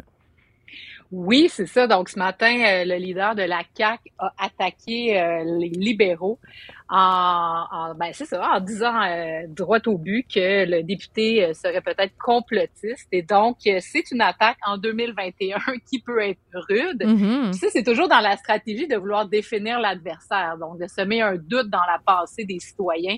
Alors, les libéraux ont répliqué en demandant au président de trancher cette question-là, qui est encore à l'étude, à savoir si oui ou non on va interdire et bannir ce mot de l'Assemblée nationale. Ce qui Mhm. voudrait dire qu'ensuite, on peut plus jamais l'utiliser dans, sous aucun prétexte, sous aucune circonstance. Mais c'est euh, particulier. oui, ben oui, c'est sûr. Mais en même temps, complotiste, euh, c'est c'est lourd de sens parce que ça signifie en quelque sorte qu'on croit plus en l'État, donc euh, en la manière de gouverner. euh, Mm. Mais c'est un mot qui, est- qui est perçu là-bas comme étant une insulte, finalement. Un peu comme. Exactement. À quand le terme woke proscrit? Du Salon Bleu? Ça serait, ça, ça serait dans la même veine. Exactement. OK, on va se parler euh, de la langue française, non pas des expressions interdites, mais de la crise euh, de la langue française. Là, euh, on sait, là, le PDG d'Air Canada a été dans l'eau chaude pour son discours prononcé en anglais, M. Rousseau. Là, c'est au tour du PDG de SNC Lavalin euh, de s'être exprimé en anglais. Ça crée là aussi euh, des insatisfactions, Marc-André. Ben là, c'est ça. C'est que là, c'est sûr que là, avec ce qui s'est passé avec M. Rousseau, Oui. là, euh, on, on regarde un peu ce qui se passe avec les autres PDG. Mhm. Et là, euh, pour M. Edwards là, de SNC Lavalin, on voit que la semaine prochaine, il va faire un discours et seulement en anglais. Mhm. Euh, M. Edwards là, réside depuis quelques années au Québec. Donc là, la question à se poser un peu, c'est est-ce que nos, nos exigences qu'on a envers le PDG d'Air Canada doivent être les mêmes envers le Mm. PDG de Lavalin, qui est vraiment une entreprise là, 100% privée, qui est pas euh, qui est pas euh, qui, qui- qui est pas une ancienne société là, de la couronne comme Air Canada, euh, qui est vraiment du privé à 100%. Fait que là aussi, ça ramène tout le débat, mais je pense que faut voir ça un peu plus large par rapport à l'ensemble des PDG euh, québécois, mais qui seraient anglophones, où on, où on devrait sans doute peut-être là, toutes les inscrire dans un cours Mais de je- français. ben, c'est ça exactement. Écoute, moi, c'était ma suggestion, Marc-André. Là, M. Rousseau s'est trouvé de l'espace dans son agenda. Oui. Euh, Ah oui, écoute, miraculeusement, là, ça s'est ouvert, Oui. trois choses. Le ciel s'est ouvert, l'horizon s'est éclairci. On devrait tous les inscrire au même cours, hein, avec le même professeur. Oui, on s'entend la même journée, lundi matin, 9h, ça. 11h, cours de français, tout le monde ensemble à, à Montréal, puis on fait un petit cours de français. Sur Zoom, Mais, ça va euh, très, très vite. Ça va être facile, facile. Exact. exact. Donc, blague à part, je pense que chaque, institution va devoir faire un, un état de conscience. Ben, bien et sûr. Et, et- et ça va passer par les conseils d'administration. Tu sais, on, on le voit, on le veut avec Air Canada. Tu sais, ça, faut, ça passe par, par, par les conseils d'administration que ceux qui embauchent puis qui, qui choisissent les PDG, que, euh, que en plus qu'on nous dit c'est fran- français fonctionnel, ça soit vraiment, Mm. puis que ça soit une compétence qui, qui est Ouais. inscrite. Puis, euh, Puis, tu sais, en même temps, euh. Marc-André, je me fais l'avocat du diable un peu, puis je me dis, tu sais, si on engage les gens pour leurs compétences, euh, bon, mettons que le PDG envisagé ou la PDG, là, il y a quand même des femmes qui occupent des fonctions comme celle-ci. Mhm. Euh, unilingue anglophone, peut-être qu'on l'engage quand même, mais que dans son contrat d'embauche, c'est une obligation de faire des cours du soir, entre guillemets, de Oui, français. puis- on, on- peut aller là, là aussi. vu. Oui, puis on l'a vu, tu sais, à Ottawa, euh, il- euh, à un certain moment, tu sais, le vérificateur général, M. Ferguson, était euh, une langue anglophone, puis lui, ça avait donné le défi de l'année d'après de ça. présenter son rapport en français, puis il l'a fait. Ça se fait, là. faut pas se priver de bons candidats, fait. mais ces candidats-là doivent euh, se montrer intéressés à la langue française. Et Elsie, on va se parler un peu des cégeps parce qu'on le sait, là, pendant euh, bon, euh, l'automne dernier en particulier, on en a parlé beaucoup des cégeps euh, anglophones. Le plus gros cégep anglophone, c'est le Collège Dawson. Et, bon, les gens ont des craintes par rapport à tout ça parce que la majorité des, étudiants qui sont dans les cégeps anglophones, ils sont allophones. Exactement. Puis donc, une nouvelle étude qui sort ce matin, ça tombe à point parce que la question de la langue française est importante. Le projet de loi 96 à l'Assemblée nationale, mm. donc la nouvelle loi 101, est à l'étude prochainement. Et donc, euh, cette nouvelle étude qui nous dit que finalement, en 95 et 2018, il y a une croissance de 30% dans les cégeps anglophones, ce qui est quand même pas rien sur le réseau complet. Et la donnée vraiment marquante, c'est que 38 euh, des euh, étudiants dans ces cégeps ne sont, ben, en fait, sont des allophones, donc ne sont pas la minorité historique anglophone qui, elle, est protégée par les dispositions de la loi 101. Donc, euh, le questionnement demeure entier et maintenant, la pression va tomber sur le dos du gouvernement. Est-ce qu'ils vont, oui ou non, hmm. euh, modifier leur projet de loi, l'amender pour inclure euh, finalement cette disposition qui inclurait les cégeps? Ça a été critiqué, hein? tu le disais toi aussi, là, que ça manquait de mordant à ce niveau-là.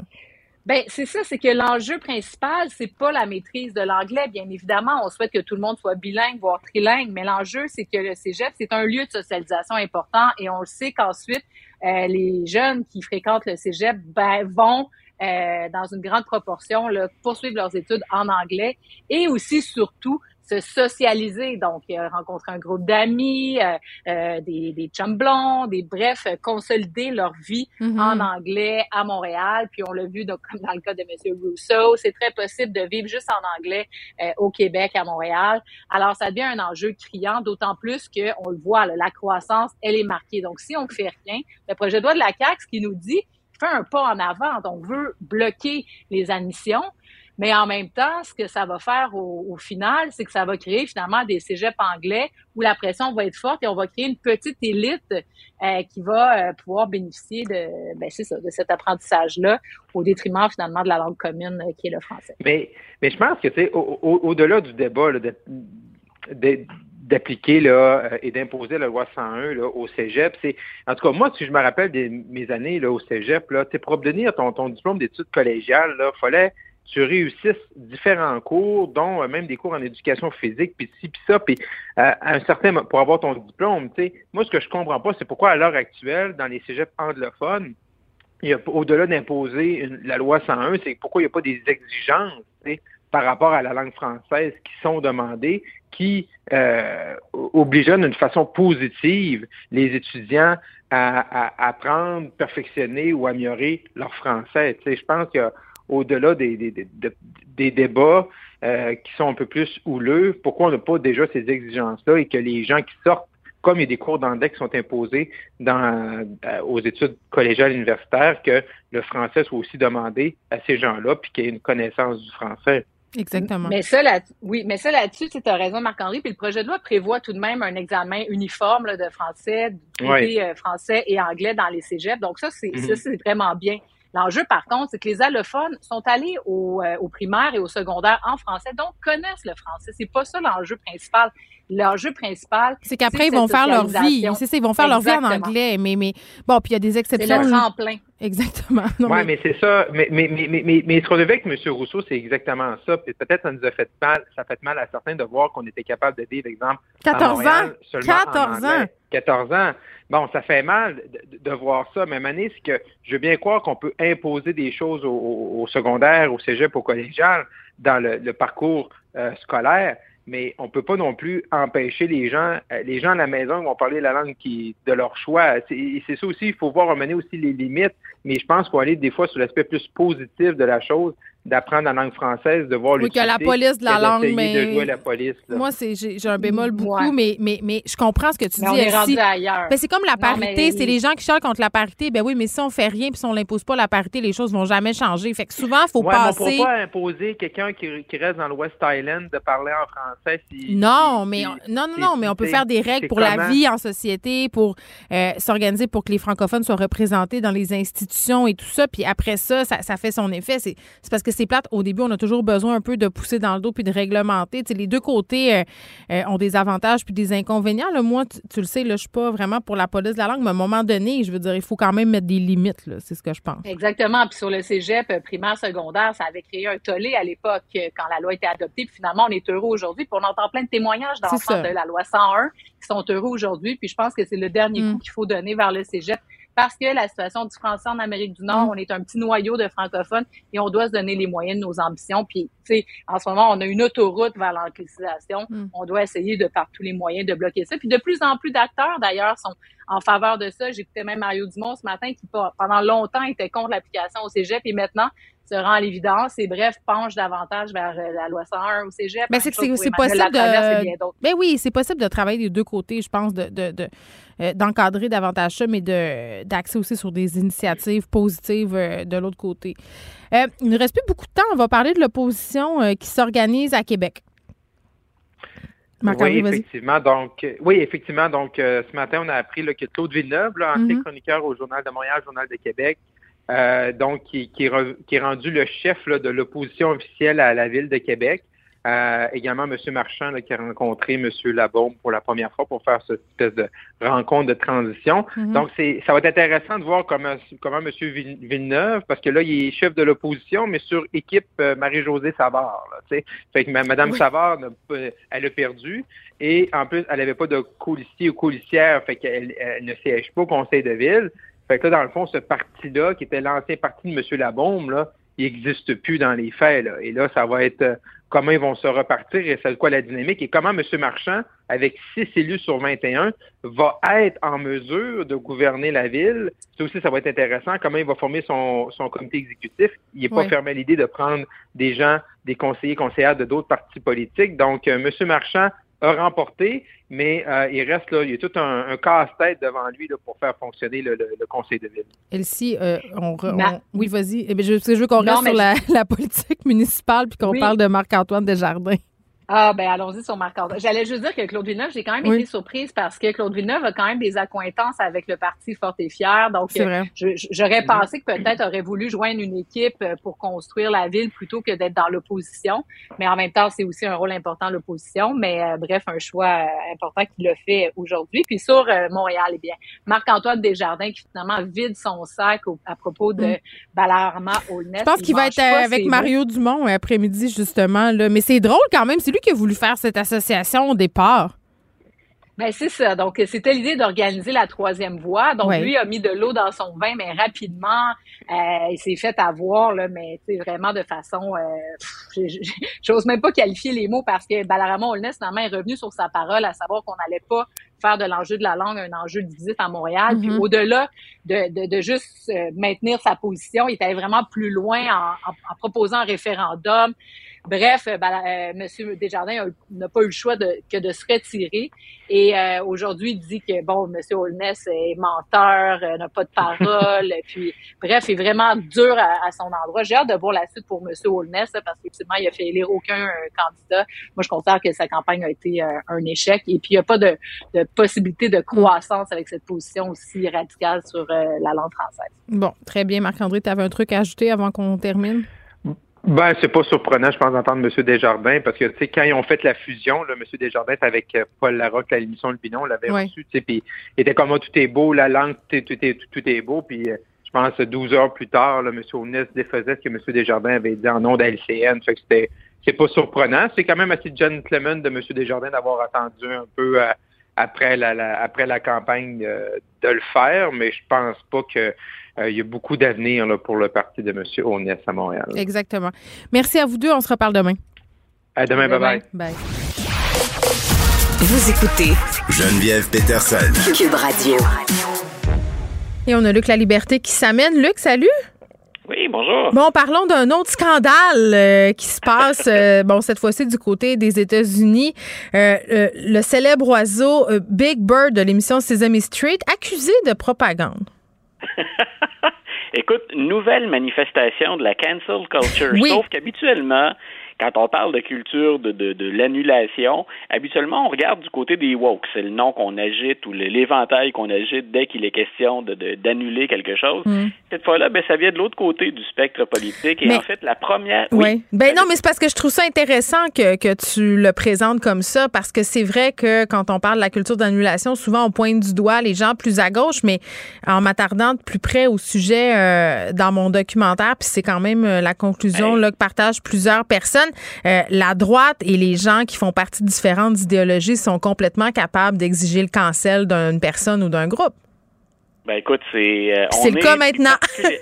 particulièrement aux États-Unis, on est vraiment actuellement dans un monde, du moins si on suit à la couverture médiatique, on est vraiment dans un monde d'extrême. Donc, on joue vraiment, je pense pas qu'on serve bien une cause euh, en agissant de la sorte. Mais quand je disais, donc, cette fois-là, ça vient vraiment de l'aile droite et très conservatrice du Parti républicain. Ben euh, pour replacer nos auditeurs dans le contexte, Big Bird, en fait, le, fameux oiseau, euh, ça fait très longtemps qu'il est dans, le décor. C'est bien sûr un personnage du, du, diffuseur public qui est PBS. Donc, Big Bird revient d'être vacciné contre la COVID. Et il dit aux enfants, ben ça fait un peu mal. Hein? J'ai, j'ai, je bats de l'aile un petit peu. Il y a mal à son petit aile, c'est ça. Parce ce qu'on vaccine les enfants aux États-Unis, puis il faut préciser là, que ça fait vraiment de la division euh, sociale importante. Là. Donc, je pense pour ça la, la réaction virulente. Là. Oui, puis la réaction, elle vient, en fait, on, en a fait tout un plat parce qu'elle vient d'un sénateur américain qui en manque pas une quand vient le temps de, de, provoquer ou quand vient le temps de susciter la controverse. Donc, euh, M. Cruz, euh, Ted Cruz, euh, a, carrément dit, vous voyez, ça, c'est la télévision publique, ce sont, c'est votre argent qui sert essentiellement à de la propagande d'État. Donc, tout ça parce qu'on va vacciner ou qu'on encourage la vaccination chez les enfants. Donc, il y a beaucoup de choses sur la table quand M. Cruz fait ça. Euh, donc, je, répétais, hein, il en manque pas une, M. Cruz. Il veut se maintenir dans l'actualité, puis il joue un peu la carte Trump, mais c'est lui qui le met de l'avant au lieu de Donald Trump quand il fait des, des tirades comme ça. Et c'est habituellement plutôt populaire aux États-Unis quand on s'attaque à tout ce qui provient de l'État. Qu'on soit démocrate ou républicain, puis démocrate, des fois, ben, c'est variable, mais hmm. euh, on n'aime pas déléguer trop de pouvoir au gouvernement central, et c'est comme ça depuis, depuis la création des États-Unis. Donc, cette fois-là, ce qu'il dit, c'est regardez, hein, c'est carrément de la propagande faite avec vos sous. Vous avez, vous saviez peut-être pas, mais vous avez payé pour ça. De l'autre côté, si on est le moindrement sensé, puis je pèse bien mes mots, euh, quand on intervient avec Big Bird pour faire ça et qu'on connaît un peu le personnage et qu'on sait que euh, quand on le fait intervenir, on s'assoit sur ce que la science a de meilleur à offrir comme données, Big Bird, j'ai effectué une petite recherche, Geneviève, de mon côté, il encourage la vaccination au moins depuis 1972. Donc, parce que là, il est question de COVID, puis parce que dans l'ère du temps, on a un noyau dur aux États-Unis, puis il y a une couleur politique, là, à la résistance aux vaccins ou à tout ce qui était distanciation aux mesures sanitaires, euh, ben là, on réagit à Big Bird. Mais Big Bird est conséquent, finalement, avec tout ce qu'on connaît de lui quand vient le temps de parler de santé publique. Alors, est-ce que Ted Cruz a vraiment beaucoup de millage ou de kilométrage à faire en s'en prenant une marionnette pour une émission pour enfants? Je le sais pas, mais c'est dire là où on est rendu maintenant dans, cette opposition-là qui a un fond politique et moins scientifique. Bon, on revient, euh, Luc, sur les événements du Capitole, un tribunal qui autorise le transfert euh, de documents, euh, des documents qui sont liés à Donald Trump, évidemment. Ah, et comme je, comme je me plais de le répéter assez, assez souvent, au-delà du personnage Trump, moi j'aime voir ce qu'il y a de solide derrière ça comme test hein, pour les institutions aux États-Unis. Hmm. Donc il y, a, deux gros dossiers dans l'actualité ces jours-ci en lien avec cette commission qui enquête là, pour faire la lumière sur euh, l'assaut contre le Capitole. Et Donald Trump avait dit moi j'invoque les privilèges de l'exécutif et ça existe des privilèges du président américain. Il y a un certain nombre de choses qu'on peut garder confidentielles si le président le demande. Donc lui dit je refuse moi qu'on transmette les documents de mon administration en lien avec ce qui s'est passé le 6 mhm. janvier, je refuse finalement qu'on transmette ça à la commission de la Chambre des représentants qui enquête. Et euh, ben là, on, a tranché devant un tribunal. Ce qu'on a dit, c'est un, euh, et c'est très important, on pèse très bien les mots dans la déclaration. On a dit un, un président, c'est pas un roi. Il y a des limites aux privilèges de l'exécutif. Et deux, en passant, ben, M. Trump n'est plus président, comme si on ne l'avait pas encore remarqué. Donc, c'est très important parce que le système vient dire il y a un équilibre des pouvoirs. C'est pas n'importe qui qui demande ces, ces, ces documents-là. Ce sont des, des gens dûment élus à la Chambre des représentants qui ont ce pouvoir-là. Alors, on rejette la demande de M. Trump. Bien sûr, les avocats de M. Trump vont en appeler de cette décision-là. Ils ont beaucoup de jobs, hein, les avocats de M. Trump, là, par les temps qui courent et depuis de longs mois. Voilà, donc, euh, make les avocats great again, pourrait dire M. Monsieur Trump. Là, si, euh, et c'est la raison d'ailleurs pour laquelle il y a beaucoup d'argent à faire dans l'entourage de M. Trump si ultimement il accepte de vous payer parce qu'il est constamment devant les tribunaux. Et sa stratégie à M. Trump, il considère que ça va lui coûter moins cher au total Mm. De reporter les dossiers, hein, de gagner du temps, de, de, de jouer l'horloge, comme on dit en termes de sport. Donc, lui, ce qu'il veut, c'est gagner du temps. Moi, mais je pense que dans le cas de l'attentat, euh, parce que moi j'appelle ça comme ça, là, de l'attentat sur le Capitole, euh, il y a des gens qui ont perdu la vie, là, je tiens à le souligner, parce que souvent on l'oublie, là, on se rappelle juste des images, euh, bon, quand les manifestants pénétraient à, à l'intérieur. Je pense, je pense que l'horloge pourra tourner trois fois. Personne ne va oublier, là. Je pense pas qu'il va pouvoir s'en tirer à ce, Non, à ce compte-là. Ce qu'il gagne, euh, ce qu'il gagne comme temps, Geneviève, dans ce dossier-là, c'est Oui. qu'on voit que les républicains, même ceux qui, euh, euh, au départ, étaient choqués, scandalisés parce qu'ils avaient vu, euh, puis certains ont même, ont même craint pour leur vie, de plus en plus, ces, ces, ces républicains-là virent leur veste de bas. Oh, et ils tentent d'atténuer la portée de l'assaut en disant, c'est, c'est pas du tourisme, mais dans certains cas, on est allé jusqu'à dire, écoutez, ils ont visité le Capitole. de Ben là. Tabarouette, euh, je vais aller visiter le musée des Beaux-Arts tantôt, moi de même, euh, voir qu'est-ce qui va m'arriver. Ben voilà. Donc, euh, alors, ça, ça devient très intéressant au-delà des, des, des luttes politiques de voir ce Mm. que le système, ce que de voir l'équilibre des pouvoirs, ce que les juges Mm. vont dire. Moi, le prochain que je surveille, c'est le ministre de la Justice. On attend toujours sa décision dans le dossier de Steve Bannon qui avait dit, lui, moi, je n'irai pas comparaître. Le- la Chambre des représentants a le droit, dans une commission, de demander à des individus de comparaître. Lui n'y est pas allé. La Chambre des représentants a dit, OK, Mm. nous, on considère que c'est une offense grave et on porte la cause devant le ministre de la Justice aux États-Unis. Et M. Garland, qui est l'Attorney General, le Mm. ministre de la Justice, n'a pas encore tranché.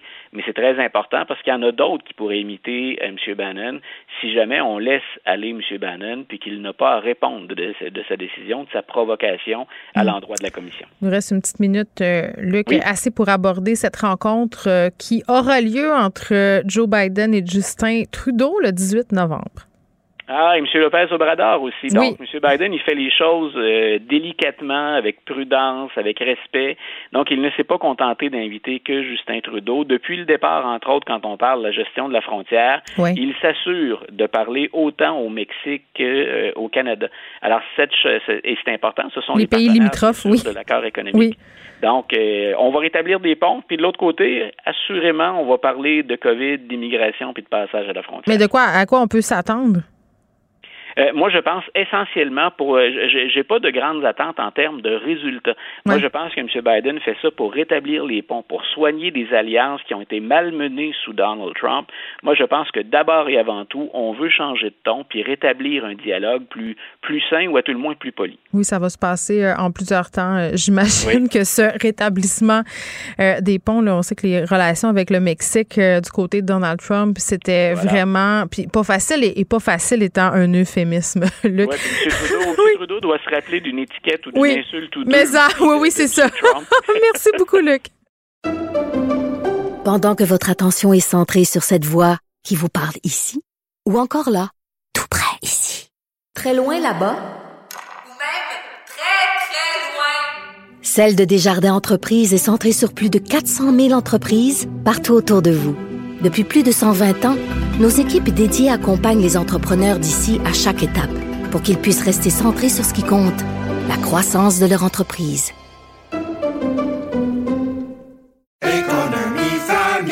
Ici Ricardo. Et Émilie, marchand d'IGA. On a envie de vous inspirer à bien manger. À moins de 5 la portion. Suffit de repérer les produits valeurs sûres et de les cuisiner avec une de nos recettes. Les valeurs sûres, c'est bien pensé, hein? Bien sûr! Détails sur IGA.net. Vous vous demandez si les plantes ressentent de la douleur?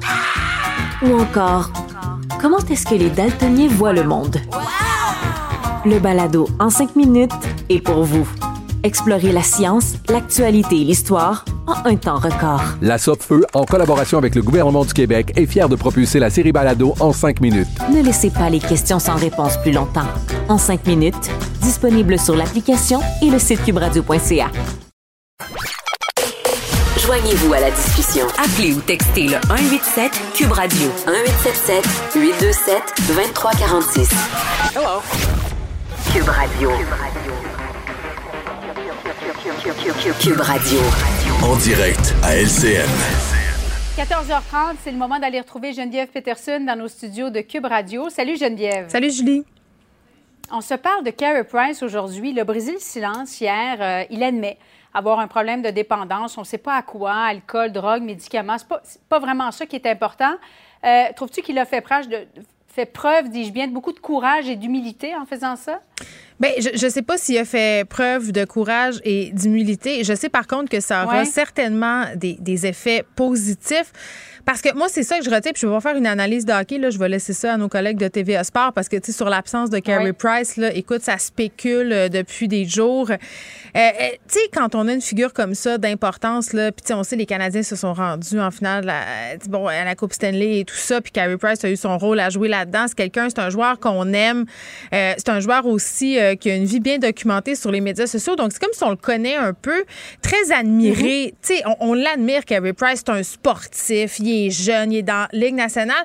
Puis, puis qu'une personne comme ça fasse une sortie de dire, ben écoute, là, moi, là, euh, j'ai un problème de dépendance. C'est pour ça qu'il a fallu que je me retire. Maintenant, il faut que je travaille sur moi, il faut que je me soigne. Ça va avoir des conséquences, en tout cas, à mon sens, puis au sens de plusieurs experts, plus que positives sur nos préjugés. Tu sais, les préjugés qu'on a envers les personnes qui consomment euh, des drogues. Et on en a tous, là, euh, tu sais, parce qu'on nous a vendu, entre guillemets. Mais je me demandais, Geneviève, ça Oui. existe encore beaucoup, ça? Les préjugés? Ben, ben. Sur les dépendances, là. Oui, je pense non, mais que- c'est parce qu'il y a tellement de, de vedettes sportives, connues, moins connues, Ouais. qui, qui sont allées de l'avant, qui se sont mises à nu dans différentes biographies. Je me dis, est-ce qu'il y a encore des gens qui ont des préjugés là-dessus? ben, ils se mettent de l'avant, tu l'as dit, dans des biographies, puis un peu plus tard, mais en cours de carrière, tu sais, on commence à avoir un vent de changement. Là. Tu sais, on, on a vu des sportives, euh, des sportifs qui sont sortis notamment pour parler des problèmes de santé mentale. Donc, je pense qu'on est un peu socialement là, dans une démarche euh, où on, on dit plus les affaires qu'on les disait avant. Mais est-ce que les gens, quand ils reçoivent ça, euh, ils reçoivent de façon plus positive qu'avant? Euh, J'ai envie de te dire que pour une certaine partie de la population, non. Puis je vais te donner un exemple. OK, c'est un peu de la démagogie, là, mais super simpliste, OK, par rapport aux drogues. Mettons, toi puis moi, on jase tous les jours, OK? Euh, toutes les après-midi, là, ensemble, à 14h30, on jase. Mettons qu'on prendrait un verre de vin à cette heure-là parce qu'on ferait des petits sujets, là, puis qui seraient un peu plus tard. Tu sais, serait plus tard. Ça serait en soirée. Personne ne dirait rien. Ouais. Si on s'allumait un joint, ça serait les réactions là seraient incroyables. Les gens diraient ben voyons ça n'a pas de bon sens, fument du pot à la télé. Euh, pourtant le cannabis au Canada C'est légal. légal. On est deux personnes âgées de plus de 18 ans. Regarde toutes les émissions où on boit du vin euh, à la télé et où ça passe comme une lettre à Ouais, la mais poste. les effets sont différents quand même. Ben je sais Moi, pas Julie. de vin puis une puff de pot. là, je te Non, mais là, je te parle pas des effets. Je te parle pas des effets. Il y a des gens qui boivent une bière puis sont à terre. Je veux dire, ça, ça dépend de ton, ta, Ouais. ta tolérance. Mais nos perceptions sont différentes quand il est question de drogue. Moi, je pense encore qu'on a des préjugés. Puis de dire, euh, puis je dis pas que c'est ça que tu dis, là, mais se dire, ah, dans le monde de- des arts, dans le monde du sport, les gens euh, prennent plus de drogue et tout ça, ça en est aussi des préjugés. Mais Mm-hmm. moi, je parlais plus du préjugé selon lequel, tu sais, la drogue, c'est les gens qui prennent de la drogue, c'est des gens qui appartiennent à une classe sociale un peu moins aisée, euh, les gens qui vivent dans la rue et tout ça. Là, on a une personne qui est un exemple pour la jeunesse qui évolue dans un milieu qui est très prestigieux, la Ligue nationale de hockey, euh, qui dit ben moi Ouais. aussi, moi aussi, ça m'arrive. Tu sais, c'est la preuve que ça peut arriver à tout le monde. Et c'est là que je trouve ça intéressant. il y a peut-être des gens qui, effectivement, si tu permets, il y a peut-être des gens qui vont se dire Hmm, Moi, ça fait plusieurs personnes dans mon entourage qui me disent que j'ai un problème de dépendance Hmm. et de voir Carey Price aller chercher de l'aide, peut-être que Ben ça oui. va encourager, ne serait-ce qu'une personne, à aller en chercher aussi de Ben, l'aide. ben moi, je pense que ça va encourager bien plus qu'une personne. Moi, je pense qu'il y a des gens qui vont, qui vont clair. voir ça puis qui vont dire aïe, aïe, si lui, problème de dépendance, ben ça se peut que moi aussi. Et là, justement, on, on entre euh, dans une partie de la discussion où il y a moins de stigmatisation parce que la stigmatisation par rapport aux drogues, euh, quand même, là, on a une approche maintenant qui est différente de l'Organisation mondiale de la santé. Euh, ça fait des années qu'on Mhm. qu'on parle de ça, là, de dire faut arrêter de, de, de présenter puis d'avoir une approche répressive euh, par rapport aux drogues. Fait que moi, en ce sens-là, je trouve que la sortie de Carrie Price aujourd'hui, euh, ben oui, elle est courageuse, mais elle est surtout inspirante. Je pense que ça va inspirer des gens à aller chercher de l'aide, puis ça va inspirer aussi des familles, des amis. Tu sais, quand on a quelqu'un qui est dépendant dans notre entourage, pas toujours évident. Puis des fois, ça nous choque un peu. Tu sais, on, on comprend pas. Puis tu sais, ça, ça vient nous chercher. Ben peut-être d'avoir envie de, de rafistoler les ponts avec cette personne-là, puis de tendre des mains. Moi, je pense que ça va avoir euh, un effet à tous ces niveaux-là. C'est parce que ça part d'abord de la personne qui a un problème. hein. On a beau l'encourager, si elle ne veut pas s'aider, ça ne Oui, mais si elle se sent, jamais. ouais, mais si elle se sent coupée de tout son cercle, si plus personne y parle, euh, c'est sûr que Mhm. c'est moins tentant d'aller chercher de l'aide dans ce temps-là si on se sent constamment jugé. Moi, c'est dans ce sens-là que je veux le dire. Intéressant. Merci beaucoup, Geneviève. Merci. à toi. Bye bye. Pendant que votre attention est centrée sur vos urgences du matin, vos réunions d'affaires du midi, votre retour à la maison ou votre emploi du soir, celle de Desjardins Entreprises est centrée sur plus de 400 000 entreprises à toute heure du jour. Grâce à notre connaissance des secteurs d'activité et à notre accompagnement spécialisé, nous aidons les entrepreneurs à relever chaque défi pour qu'ils puissent rester centrés sur ce qui compte, le développement de leur entreprise. Ici Ricardo. Et Émilie, marchand d'IGA. On a envie de vous inspirer à bien manger. À moins de 5 la portion. Suffit de repérer les produits valeurs sûres et de les cuisiner avec une de nos recettes. Les valeurs sûres, c'est bien pensé, hein? Bien sûr! Détails sur IGA.net. Vous vous demandez si les plantes ressentent de la douleur? Ou encore, comment est-ce que les daltoniens voient le monde? Le balado en cinq minutes est pour vous. Explorez la science, l'actualité et l'histoire en un temps record. La Feu, en collaboration avec le gouvernement du Québec, est fière de propulser la série Balado en cinq minutes. Ne laissez pas les questions sans réponse plus longtemps. En cinq minutes, disponible sur l'application et le site cubradio.ca. Geneviève Peterson. Une animatrice pas comme les autres. Cube Radio. Novembre, le mois le plus triste de l'année, peut-être avec le mois de février. J'en parlais l'autre fois, puis j'ai eu toutes sortes de courriels sur les fameuses lampes de luminothérapie. Moi, j'ai toujours un peu ri de, de ces lampes-là. Euh, Gabrielle Caron est là euh, pour nous en parler. Salut, Gab. Salut! Bon, la luminothérapie, pour ou contre, vraiment, c'est-tu vraiment un débat qu'on est en train Oh d'avoir? mon Dieu, mais c'est aujourd'hui qu'on se chicane, Geneviève, parce que moi, je suis vendue à la luminothérapie. Ah, ben, OK, mais explique-moi pourquoi.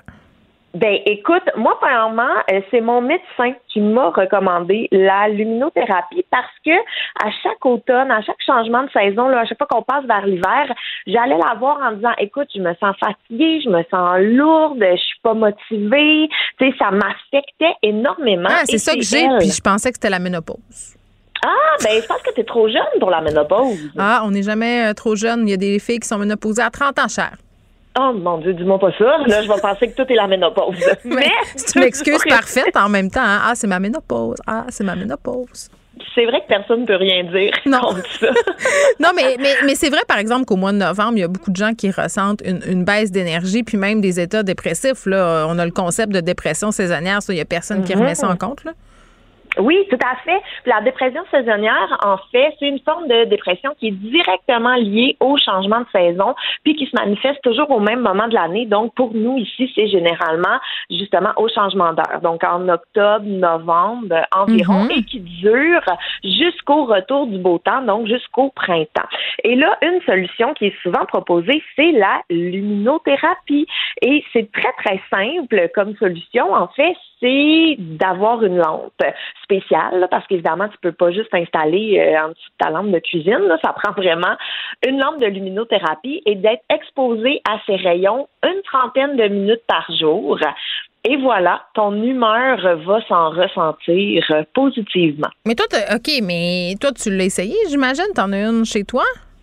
Écoute, moi j'en ai une et dès là, dès, dès, dès le mi-octobre, elle est sur mon bureau à tous les matins en même temps que je lis les nouvelles. J'ai mon petit timer de 30 minutes, ma lampe d'en face et ça m'aide à faire une transition en douceur vers l'hiver. Je vais poser la question la plus niaiseuse au monde. Là. OK, T'es-tu prête? T'es-tu prête? T'es-tu prête? Oui, T'es-tu prête? T'es-tu prête?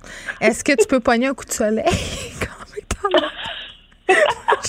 J'ai peur des coups de Ben, soleil. Est-ce que ça donne de la vitamine D? Je veux dire, c'est quoi?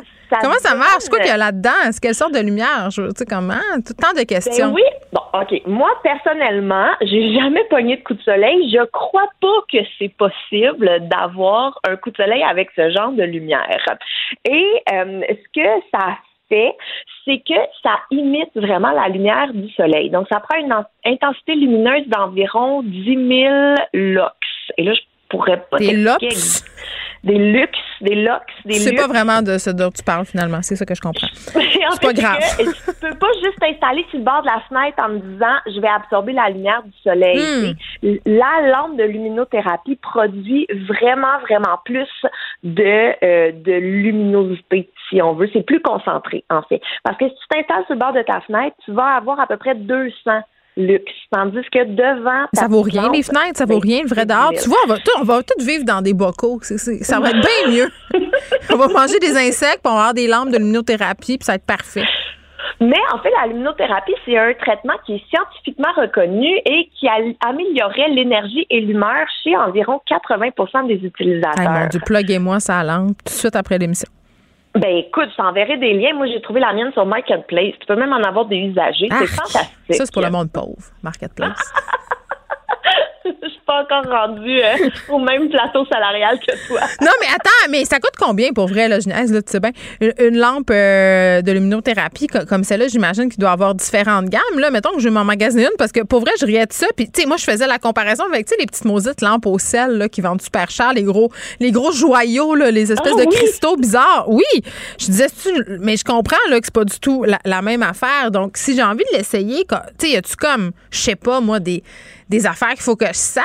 Fais-moi un segment à l'épicerie de la lampe lumineuse, là.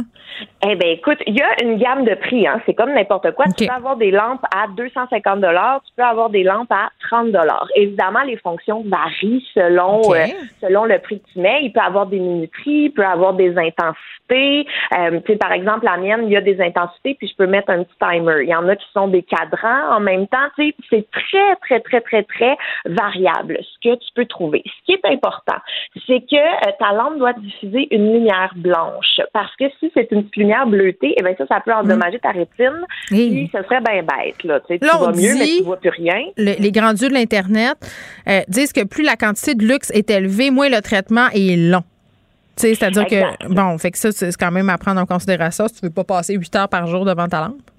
Non, puis c'est pas des expositions qui sont très longues aussi. On parle là, euh, en, ça dépend évidemment de chaque personne, mais mettons moi si- sur mon minuteur, je peux pas dépasser 45 minutes. Il faut que tu le fasses chaque jour.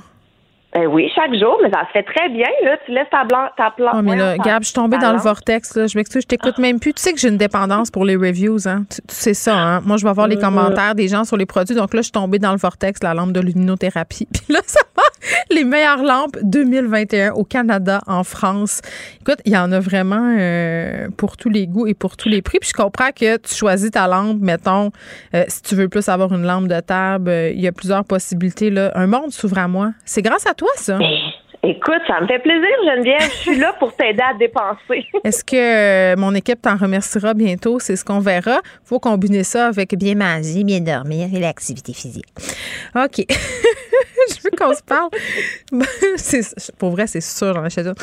Euh, une influenceuse qui organise un concours, mais là, ça se fait un peu euh, varloper parce que c'est sa mère qui a gagné. J'adore ça. Ben, J'adore tout là-dedans. Mais non, mais ça a très mal viré. En fait, c'est une influenceuse euh, mexicaine. Donc, on la moi, je la connaissais pas personnellement, mais elle a organisé un concours où elle fait tirer un VUS qui OK, c'était pas une lampe de luminothérapie, là. C'était un Non, vrai non, prix non. cher. Hey, Écoute, on parle là d'un- d'une voiture qui vaut à peu près 27 000 là. Tu sais, Elle vendait pas sa minoune de 2002. Là. Tu sais, une nouvelle voiture. Concours super simple. T'achètes un billet, t'as une chance de gagner. Le billet coûte environ 21 canadiens. Jusque-là, tout va bien, il n'y a pas de problème. Et là, le tirage a lieu. Qui gagne? La mère de Mais l'organisation. ça se peut pas. Elle aurait même pas dû participer. Ben non, mais et là, évidemment, les internautes crient au scandale, ça n'a pas d'allure, voyons donc, s'arranger avec le gars des vues et tout.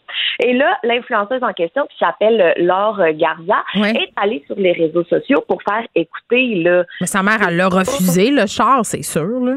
Ben écoute, l'histoire le dit pas, mais l'influenceuse de dire que c'est 100% le hasard Ben et là. elle a quand même un bon argument que euh, je vais lui accorder. Là. Elle dit si j'avais voulu truquer le concours, pensez-vous vraiment que j'aurais fait gagner ma mère? J'aurais fait gagner quelqu'un. Non, je comprends. Évident. Ça, ça, je, je, le comprends, euh, Gabriel, mais c'est peut-être le hasard, mais l'éthique voudrait que sa mère refuse le prix. de toute façon, les concours en ligne, moi, je suis tout le temps très. Je trouve pas mal c'est un peu de la bullshit la plupart du temps. J'ai des doutes, moi. Je participe Ben, pas moi à ça. Si, ben non, mais écoute, moi, je, on voit jamais passer les gagnants. Moi, il me semble qu'au nombre de concours auxquels j'ai participé, j'aurais au moins dû recevoir un coupon gratuit. Une crème à main, quelque chose, une petite pince à sourcils. Écoute, jamais, mais on sait que souvent les compagnies utilisent les concours pour se monter des banques de données, Mm. des listes d'envoi de courriel, faire de la pub et tout. Mais au Québec, il existe un règlement qui empêche les membres de la famille ou les employés de l'organisateur d'un concours d'y participer. Et ça, ça évite les scandales du genre, mais visiblement au Mexique, ils n'ont pas ce même euh, règlement. Bon, peut-être euh, qu'il devrait l'adopter, ça donnerait lieu. euh, bon, ça donnerait pas lieu justement à des situations euh, comme celle que cette influenceuse mexicaine a vécue, très, très embarrassant. Merci, Gab. Ça fait plaisir. À demain. Geneviève Peterson. Une animatrice pas comme les autres. Cube Radio. La sénatrice Michelle Audette, qui sera l'une des récipiendaires de la médaille de la paix octroyée par la Fondation des YMCA du Québec, elle est avec nous, Madame Audette. Bonjour. Bonjour à vous. Bon, tout d'abord, bravo euh, pour votre médaille de la paix. Je l'ai dit, vous allez recevoir euh, cette médaille-là ce soir. Euh, moi, je ne connaissais pas ce prix-là. Qu'est-ce que cette médaille symbolise? C'est c'est quoi? Ben, ça symbolise depuis une trentaine d'années. là, Si je suis shot, je suis désolée, je suis dans le train pour me rendre à Montréal. là. Il n'y a pas de problème. On va vous prendre dans le train.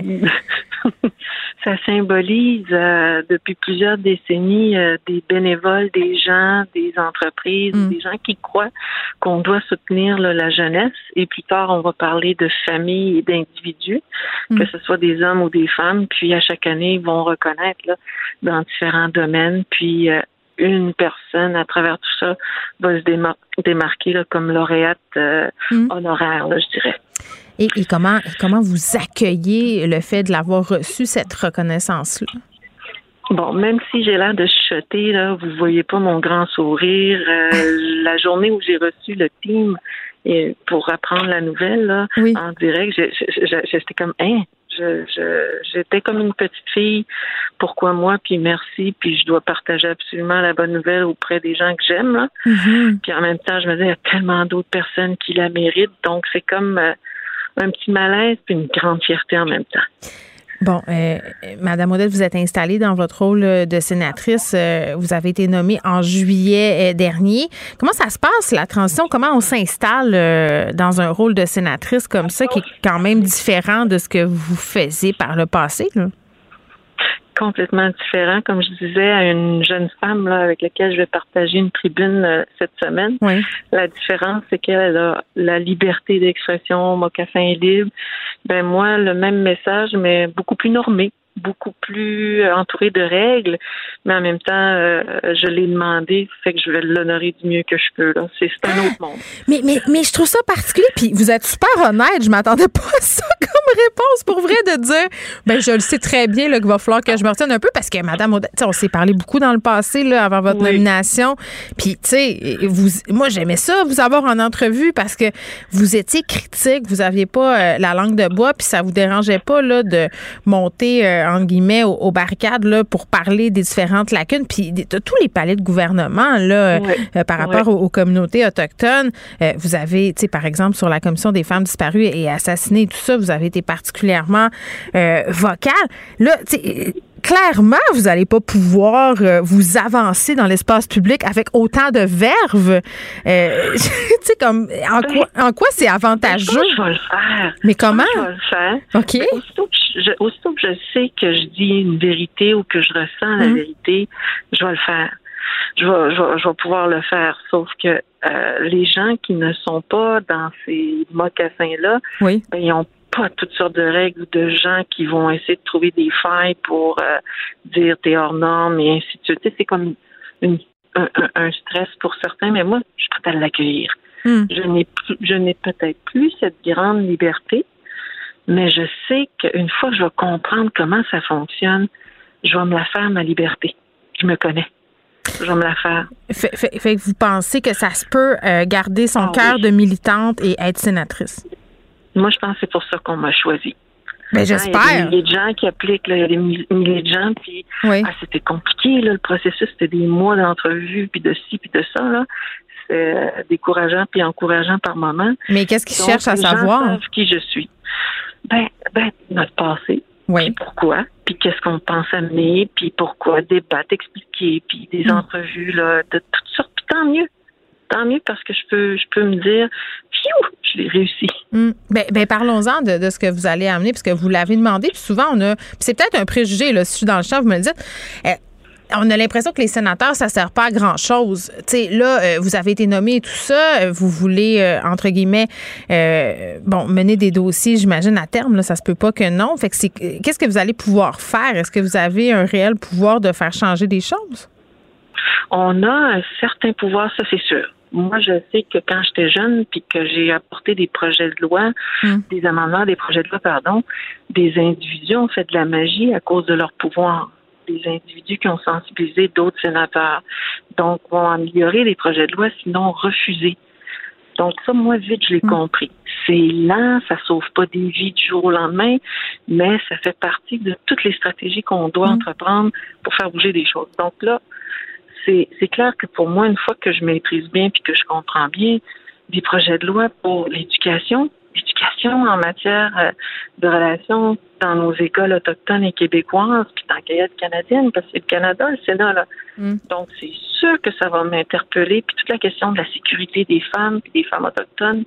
Donc, il y a plein de belles choses, puis difficiles, là, qui m'attendent. Vous parlez euh, des délais, vous parlez que c'est long à aboutir. Euh, Est-ce que vous êtes une personne patiente? Dans mon ADN, il y a Ouais, hein? 100 ans de Hmm, patience. oui. Euh, des fois, je suis impatiente, puis euh, j'ai pas peur de le dire. Puis d'autres fois, je me dis, ça vaut la peine de respirer Hmm. parce que je continue quelque chose que d'autres Ça- ouais. Je pense que j'ai une bonne famille autour. Peut-être une famille patiente aussi. Est-ce que? OK. Ça va être quoi les principaux dossiers que vous allez pousser, euh, que vous espérez pousser à Ottawa? Ben là, avec un gouvernement minoritaire, on va voir bientôt et assez rapidement quels seront les projets de loi. Alors, toute la question autour du principe de Joyce, suite au décès de Joyce, le gouvernement libéral Mhm. s'était engagé hein, pour lutter contre le racisme et la Ouais. discrimination dans le milieu de la santé. Alors, je vais être très, très, très attentive. Mhm. Et bien sûr, le voir comment on peut euh, améliorer, sinon faire en sorte qu'on qu'on arrive à faire Mhm. Avancer la voix là, des femmes puis des femmes autochtones, ou des autochtones en général, dans tout, tout, tout ce qui est projet. Là. Oui, mais ça, c'est un gros défi quand même qui doit venir euh, avec son lot de stress parce que clairement, euh, bon, il y a plusieurs euh, personnes qui vont se retourner vers vous dès que les enjeux autochtones euh, vont être discutés à la, à la Chambre des communes. Est-ce que vous sentez une pression? Parce que quand on est l'une des principales porte-parole des côtés des communautés autochtones euh, au gouvernement, j'imagine qu'on veut pas justement euh, décevoir ou tu sais il y a cette espèce d'idée qu'il faut être parfaite, représenter tout le monde, pas se tromper. Ça, je pourrais jamais l'être parfaite, puis tant mieux, parfaitement imparfaite par contre. Mais c'est là où les réseaux de nos expériences respectives deviennent super intéressants. J'ai pas de force dans tel domaine, donc je vais aller chercher ceux et celles qui ont ces connaissances-là. Euh, donc, on est à peu près 11 sénateurs euh, qui viennent de différentes nations ou du peuple métis. Et à travers les 11 sénateurs, il y en a qui sont forts dans l'environnement, d'autres dans le monde juridique, dans le monde de la santé, dans le militantisme. Donc, on va s'associer, ces belles forces-là, pour influencer, éduquer, sinon brasser des choses. Est-ce que vous sentez qu'on va être plus sévère avec vous euh, au gouvernement parce que vous êtes une femme puis parce que vous êtes une femme autochtone? Peut-être. Je vais leur envoyer plein d'amour. Colin, je vous trouve bonne. On verra si c'est vrai, par exemple, dans le futur. Ah, mais c'est vrai, on m'a averti. On m'a averti le. On vous a averti de ça? Oui, oui, avec un sourire. Puis j'ai dit, ben, j'ai eu ma leçon. J'ai eu ma médecine comme commissaire, là. Oui. Euh, je sais c'est quoi. Ça veut pas dire que je réagis toujours bien, mais je suis humaine. Puis après ça, je me relève en me disant, il y a des choses qu'on peut dénoncer. Il y a un comité d'éthique, euh, on peut porter plainte, on peut euh, se protéger, mais en même temps, c'est de rappeler que au lieu de se continuer, peut-être qu'on devrait unir nos forces là, parce qu'on parle des mêmes choses. C'est vrai. C'est juste la stratégie qui est différente. Oui, c'est vrai. Puis quand même, je pense qu'on est dans un moment historique où les choses changent. De plus en plus de femmes, euh, on a vu les mairesses, euh, bon, cette semaine euh, au Québec. Donc, les, femmes prennent de plus en plus de place. Ça apporte évidemment un angle différent. Et là, par rapport aux enjeux là, dont vous allez vous occuper, là, une des questions qui revient récemment dans l'actualité, c'est cette histoire épouvantable qui s'est passée avec les pensionnats. Mm-hmm. le, pape François qui doit faire une visite au Canada, puis les évêques là, qui ont pris position et tout est-ce que vous pensez que le pape devrait présenter ses excuses au nom de l'Église pour ce qui s'est passé dans les pensionnats autochtones? Définitivement, mais il y a des actions là, qui sont peut-être euh, avant qu'on arrive à écouter là, s'il le fait, là, ces paroles d'excuses. j'espère et je nous souhaite collectivement que le monde des communautés religieuses qui ont un pouvoir décisionnel là au moment où on se parle sont déjà en train de travailler avec les communautés ou les groupes pour dire des excuses, c'est un résultat, mais en attendant, qu'est-ce qu'on va proposer comme action suite aux excuses? Ça, faut qu'il y ait une, un espace de dialogue. Je sais pas s'il Mais pas juste pour les pensionnats. J'ai envie de dire ça parce que tout le monde parle d'excuses tout le temps euh, qu'il faut reconnaître. Puis je suis tellement d'accord avec vous. C'est un passage euh, fondamental et obligé. Mais après, qu'est-ce qui se passe après les excuses? Parce qu'on dirait qu'après, c'est comme le néant. Il se passe pas grand-chose. Ben on s'est excusé, puis là, ben OK, on peut passer un autre appel, mais non.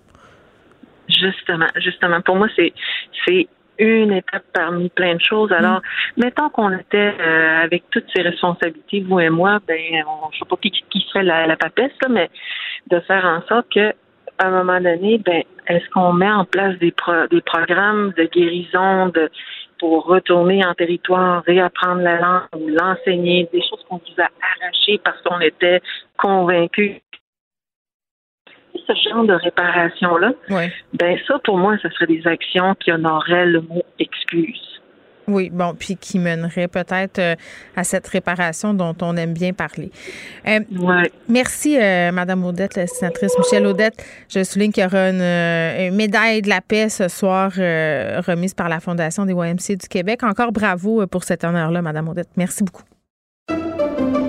Pendant que votre attention est centrée sur cette voix qui vous parle ici, ou encore là, tout près ici, très loin là-bas, Celle de Desjardins Entreprises est centrée sur plus de 400 000 entreprises partout autour de vous. Depuis plus de 120 ans, nos équipes dédiées accompagnent les entrepreneurs d'ici à chaque étape pour qu'ils puissent rester centrés sur ce qui compte, la croissance de leur entreprise.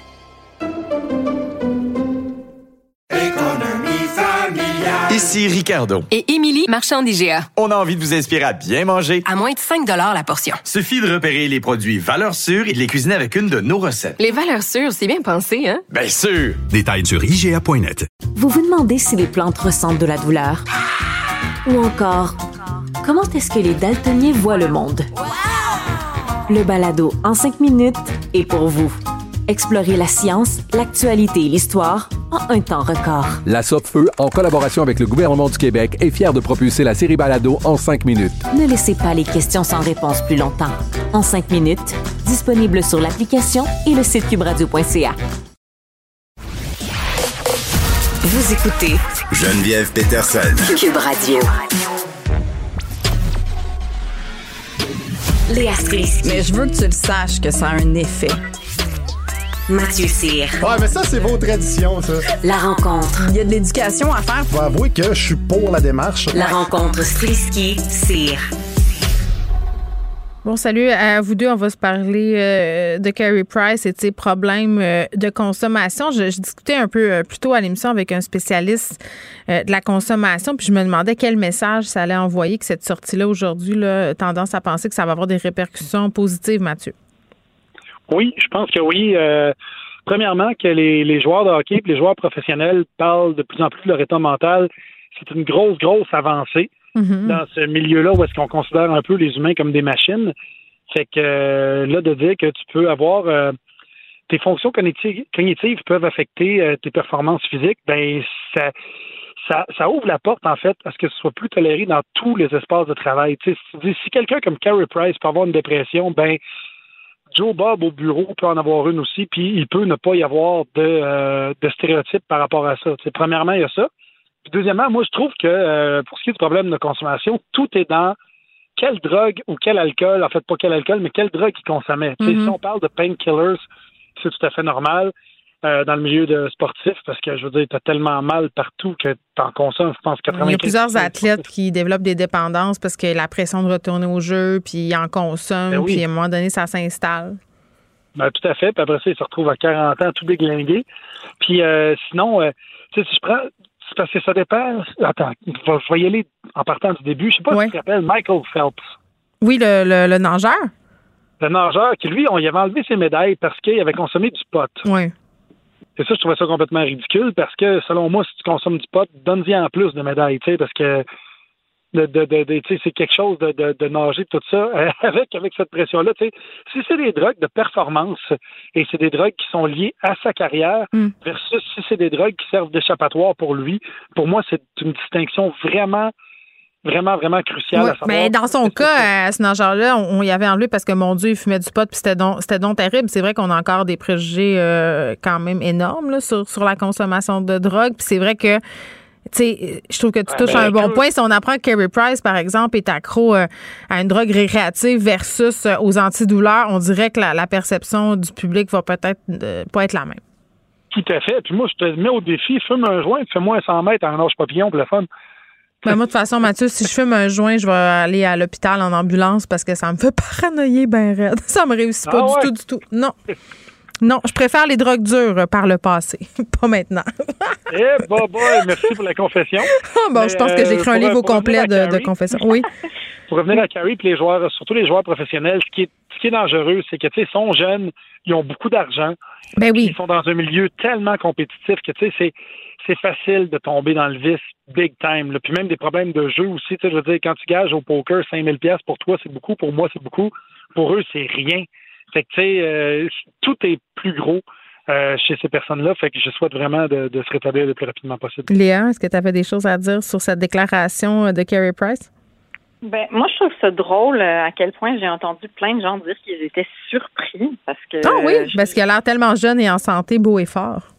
Ben, j'imagine, mais il me semble que, je sais pas si c'est dans mon rapport à la santé mentale, mais il me semble que moi, je trouve ça normal qu'un athlète qui porte le Canadien sur ses épaules depuis genre une décennie, qui a trois Ben oui. enfants, qui va en finale de la Coupe Stanley, euh, tu sais, je- je- Qui perd. imaginez la, mais non, mais imaginez la pression que ça représente, tu sais, je veux dire, c'est sûr que c'est complètement surhumain comme effort, puis que à un moment, tu sais, ça, puis ça, c'est juste, c'est sans compter les problèmes de la vie, de couple, d'enfants, de quotidien, de, tu sais, c'est- gigantesque, là, puis je veux bien croire que c'est des millionnaires qui ont de l'aide, qui sont entourés, puis tout ça. Ben, ça veut pas dire que parce qu'ils ont de l'aide qu'ils vont nécessairement chercher non plus. Là. Non, c'est ça, exactement. Et, et donc, je trouve que, ben, j'espère qu'on s'en va vers une société où est-ce que ça c'est considéré de plus en plus Mm. normal, puis qu'on est de plus en plus conscient que ça reste des efforts surhumains qu'on demande à ces gens-là. Puis avant, tu sais, les joueurs de hockey, il y en a plein des athlètes là, qui meurent, qui mouraient jeunes, puis qui, tu sais, qui, qui avaient des vies dégueulasses quelque part, parce qu'on, c'est c'est presque de l'exploitation. Par, je, je, je mesure mes mots là, mais tu sais, il y a quand même un rapport à l'effort qu'un corps peut fournir qui est un peu fou. tu sais. C'est c'est un peu de la folie quelque part. Que Juste soyons pas surpris. Non, mais, mais je trouve que tu touches un, un bon point, puis, puis c'est de dire aussi justement qu'on se fait une idée très, très euh, finalement fausse de ce que ça doit être d'être un athlète comme ça, la vie aussi qu'ils ont ou qu'elles ont, parce qu'il y a des athlètes aussi féminines qui ont eu des problèmes de consommation ou même qui ont fait des sorties, là, je pense entre autres aux joueuses de tennis, euh, qui ont abandonné parce que c'était trop de pression et tout ça. Tu ce qu'on leur demande, c'est absolument inhumain. Puis ça va peut-être aussi être l'occasion d'avoir une discussion justement sur la société de performance puis sur nos préjugés aussi par rapport aux gens qui prennent de la drogue, là, parce que, tu sais, euh, on se dit, ah, les célébrités, euh, ils consomment de la drogue de façon récréative. Tu sais, ça fait partie un peu du mindset euh, euh, du vedettariat. Tu sais, il y a beaucoup de, de, de, de pensées toutes faites par, à- par rapport à tout ça. Mais il y, il y a des histoires laides aussi. Il y a des descentes aux enfers, des gens qui ont perdu leur carrière, leur vie parce que justement, elles, elles semblent trop profondément là-dedans. Hmm. Puis il n'y a personne qui est à l'abri de gérer ses problèmes par une, une consommation quelconque. Là, on est tous sujets à faire ça, puis à, à des à petite échelle ou à grande échelle, dépendamment de ta drogue. Là. Là, je parle même pas juste de substance. tu sais. Ça, ça pourrait, ça peut être l'internet, ça peut être le sexe, ça peut être le magasinage, ça peut être dépenser de l'argent, euh, name it, là. Dès que tu essaies de pas ressentir tes émotions négatives grâce à un truc puis tu compenses, t'es techniquement un peu dans la drogue, tu sais. Fait que moi, je suis juste pas sûre. Ouais, mais là. non, mais ça a des effets. Mais... Ça vient te chercher, Non, mais- Mathieu? Pourquoi Ben tu oui, réagis? Parce que moi, quand je me sens depressed, je fais des push-ups. C'est pas une drogue de faire des push-ups, là, mais tu sais, ça me replace. Ben, tu sais, tu sais qu'il y a des gens qui sont accros au sport puis qui ont une pratique très malsaine du sport. Ça, ça, c'est Oui, documenté. Mais c'est plus sain, c'est sûr, de faire des push-ups que de te faire des lignes de coke. On s'entend. là. Ben, mais moi, je, regarde, je, je vous cher. rejoins. Oui, ben c'est vrai, puis je vous rejoins entre les deux. Moi, moi j'en ai eu des problèmes de dépendance, puis tu sais, j'ex- j'expliquais euh, souvent aux gens que tu restes dépendant toute ta vie, puis que ça- là, t'es plus dépendant à une substance, mais t'es dépendant, t'as une personnalité dépendante. Fait que, tu sais, moi, quand je fais quelque chose, c'est tout le temps trop. Tu sais, je travaille trop, je fais trop de sport. Euh, tu sais, tu c'est tout le c'est ça, c'est tout le temps extrême. Non, mais c'est vrai. C'est- un trait de personnalité, tu sais, euh, d'avoir des propensions à la dépendance. Puis souvent, on le voit, des gens qui sont addicts à une substance vont, vont remplacer cette addiction-là par une autre. Ben oui, puis tu sais, pour revenir à ce que, à ce que, ce que Léa disait, je veux dire, la pression, c'est dos- sur le dos de Price, c'est incroyable. Je veux dire, tu sais, quand t'arrives, tu sais, moi, j'ai la pression des fois de monter sur un stage Ouais. devant 800 ou 1000 personnes, mais là, j'ai 15 minutes faire un numéro, c'est long, 15 minutes, tout ça. Lui, c'est un tir, quelques secondes, ça passe ou ça casse, ta carrière est, est définie par ça. Puis là, on en parle dans les médias, puis les mon- le monde crie chou, puis tout ça, là. Exactement. Comme euh, Fleury, là, quand, il, quand il a manqué sa shot cette année, là, il était pas supposé être éliminé. euh, Puis quand c'est arrivé, je veux dire, c'est sûr que lui, le soir, est arrivé chez eux, sa blonde, il a dit Ça va mon amour, puis il a dit Toi, Chris, parle-moi pas. Tu sais, il devait, il devait y avoir quelque chose, il devait y avoir. Tu dois tellement aller juste dans ton coin en petite boule pendant quelques semaines, puis c'est tellement des gros up and down qu'après ça, tu sais, Mm. de dealer avec ça, puis de revenir en tant qu'humain, avec la sobriété, de dire OK, je suis un humain normal, quand tu es habitué de, dans, dans des vraiment de- des- d'autres sphères, euh, c'est comme tu es en stratosphère par rapport à nous, là. Carey Mm. Price, c'est une réalité qu'on connaît même pas, là. Ouais. Fait que de revenir les pieds sur terre, c'est quelque chose. Je veux qu'on se garde du temps pour parler de l'autre sujet parce que ça m'a interpellé, euh, Léa, l'histoire de la conseillère municipale euh, qui accouche puis qui est élue dans l'arrondissement de Saint-Laurent à Montréal trois jours après. Là, Euh, puis là, on, on se demande si c'est bien de le souligner ou si c'est un, un exemple du mythe de la femme parfaite. Puis pourquoi ça m'interpelle? Ça me ramenait à une anecdote que j'ai vécue euh, quand j'ai accouché de mon fils. Euh, bon, c'est c'est mon troisième bébé. Je travaillais dans ce temps-là puis j'ai pas pris de congé de maternité parce que j'étais travailleur autonome et que j'avais tout simplement pas les moyens. Donc, deux semaines plus tard, j'étais de retour. Et je vais toujours me rappeler de cette femme qui était réalisatrice en radio, qui m'a accueillie au studio en me disant Hey, wow, bravo, c'est là qu'on reconnaît les vrais. Et ça m'avait Eh, jeté eh, à pourquoi? terre. Jeté à terre parce que j'avais répondu, ben oui, mais je suis pas là parce que j'ai le goût, je suis là parce que j'ai pas le choix. Puis elle, elle, elle voyait comme j'étais une superwoman. Ben c'est ça, puis tu sais, je suis toujours un peu partagée. Là, on en a, on en voit de plus en plus des, des images de des femmes qui allaitent à l'Assemblée. qui, Mhm. tu sais, tu d'un bord, on veut évidemment créer plus d'inclusion, puis qu'il y ait la place des mères, puis tout ça. Puis en même temps, quand je regarde, euh, elle s'appelle Vanna euh, Nazarian. Mhm. puis Elle vient d'être élue, elle était enceinte pendant qu'elle a fait toute, toute sa, sa campagne et elle a accouché comme quatre jours après d'être élue. C'est son troisième. Bon, là, on va dire, tu au troisième, on s'entend, c'était devenu un peu un parent professionnel. Ouais, t'es une machine de guerre, là. C'est ça, exact. Moi, j'ai commencé l'école de l'humour à ma, ma troisième avait comme neuf mois, puis tu sais, c'était pas comme à en avoir un premier, là, tu Ouais. Sauf que, tu sais, je la regarde sur sa photo, elle est complètement euh, cernée. Puis autant je suis heureuse pour elle, puis je suis comme go girl, mais autant d'un autre bord, je suis un peu comme, mais c'est quoi cette société qui Ben, célèbre une femme qui vient d'accoucher il y a quatre jours? Euh, ben, ton exemple campagne là, ton exemple de l'allaitement en, en politique, je, je le trouve particulièrement pertinent parce que d'un côté, tu regardes ça puis tu fais, bon, ben, c'est cool de lui permettre d'apporter son bébé, euh, bon, euh, à l'Assemblée nationale ou, ou peu importe. Puis, mais de l'autre base, ce que ça cache, c'est le fait qu'elle n'a pas le choix d'y aller. Tu sais, donc, il faut qu'elle amène son bébé puis qu'elle le traîne parce que si elle y va pas, ben, tu ça, ça fera d'elle une mauvaise politicienne.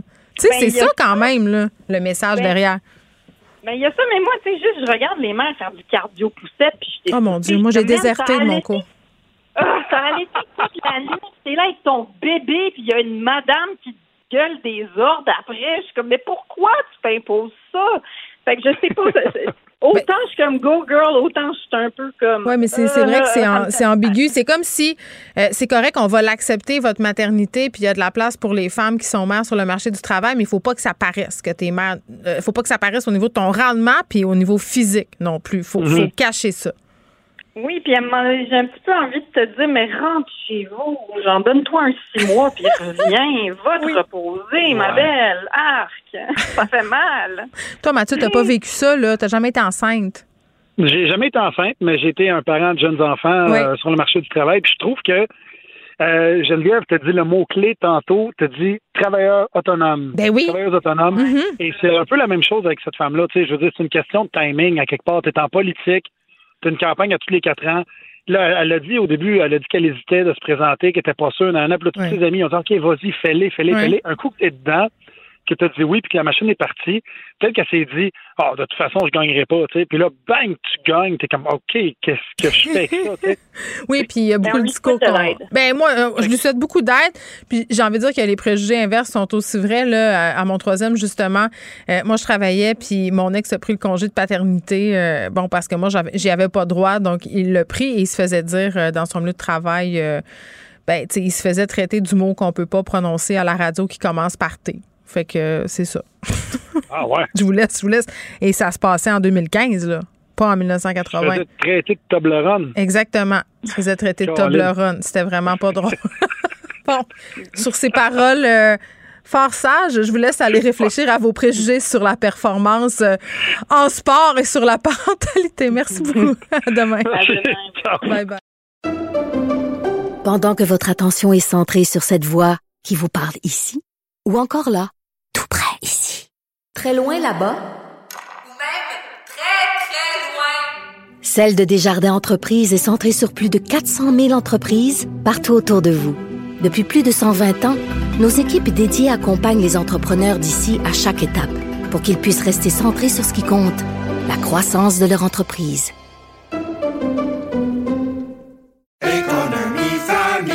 Ici Ricardo. Et Émilie, marchand d'IGA. On a envie de vous inspirer à bien manger. À moins de 5 la portion. Suffit de repérer les produits valeurs sûres et de les cuisiner avec une de nos recettes. Les valeurs sûres, c'est bien pensé, hein? Bien sûr! Détails sur IGA.net. Vous vous demandez si les plantes ressentent de la douleur?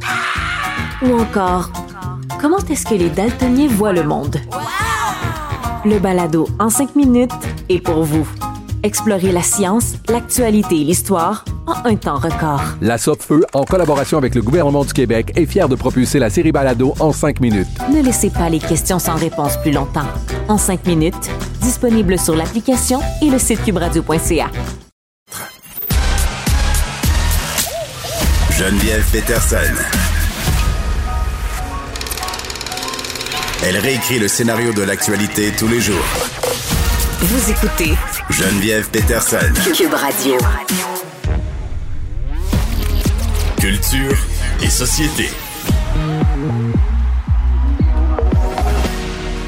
Anaïs Gertin-Lacroix est avec nous pour terminer cette glorieuse émission. Salut Anaïs. Écoute, salut. Puis on a un sujet en profondeur, là, Geneviève. Mais écoute, un, truc un peu moins glorieux, les listes des personnes les plus sexy. Ah. En 2021, moi, ça me fait capoter. On, sort ça chaque année, là, des publications américaines. L'homme le plus sexy de la planète, la madame la plus sexy de la planète. Et là, euh, on dévoile toujours ces palmarès-là à quelques jours d'intervalle.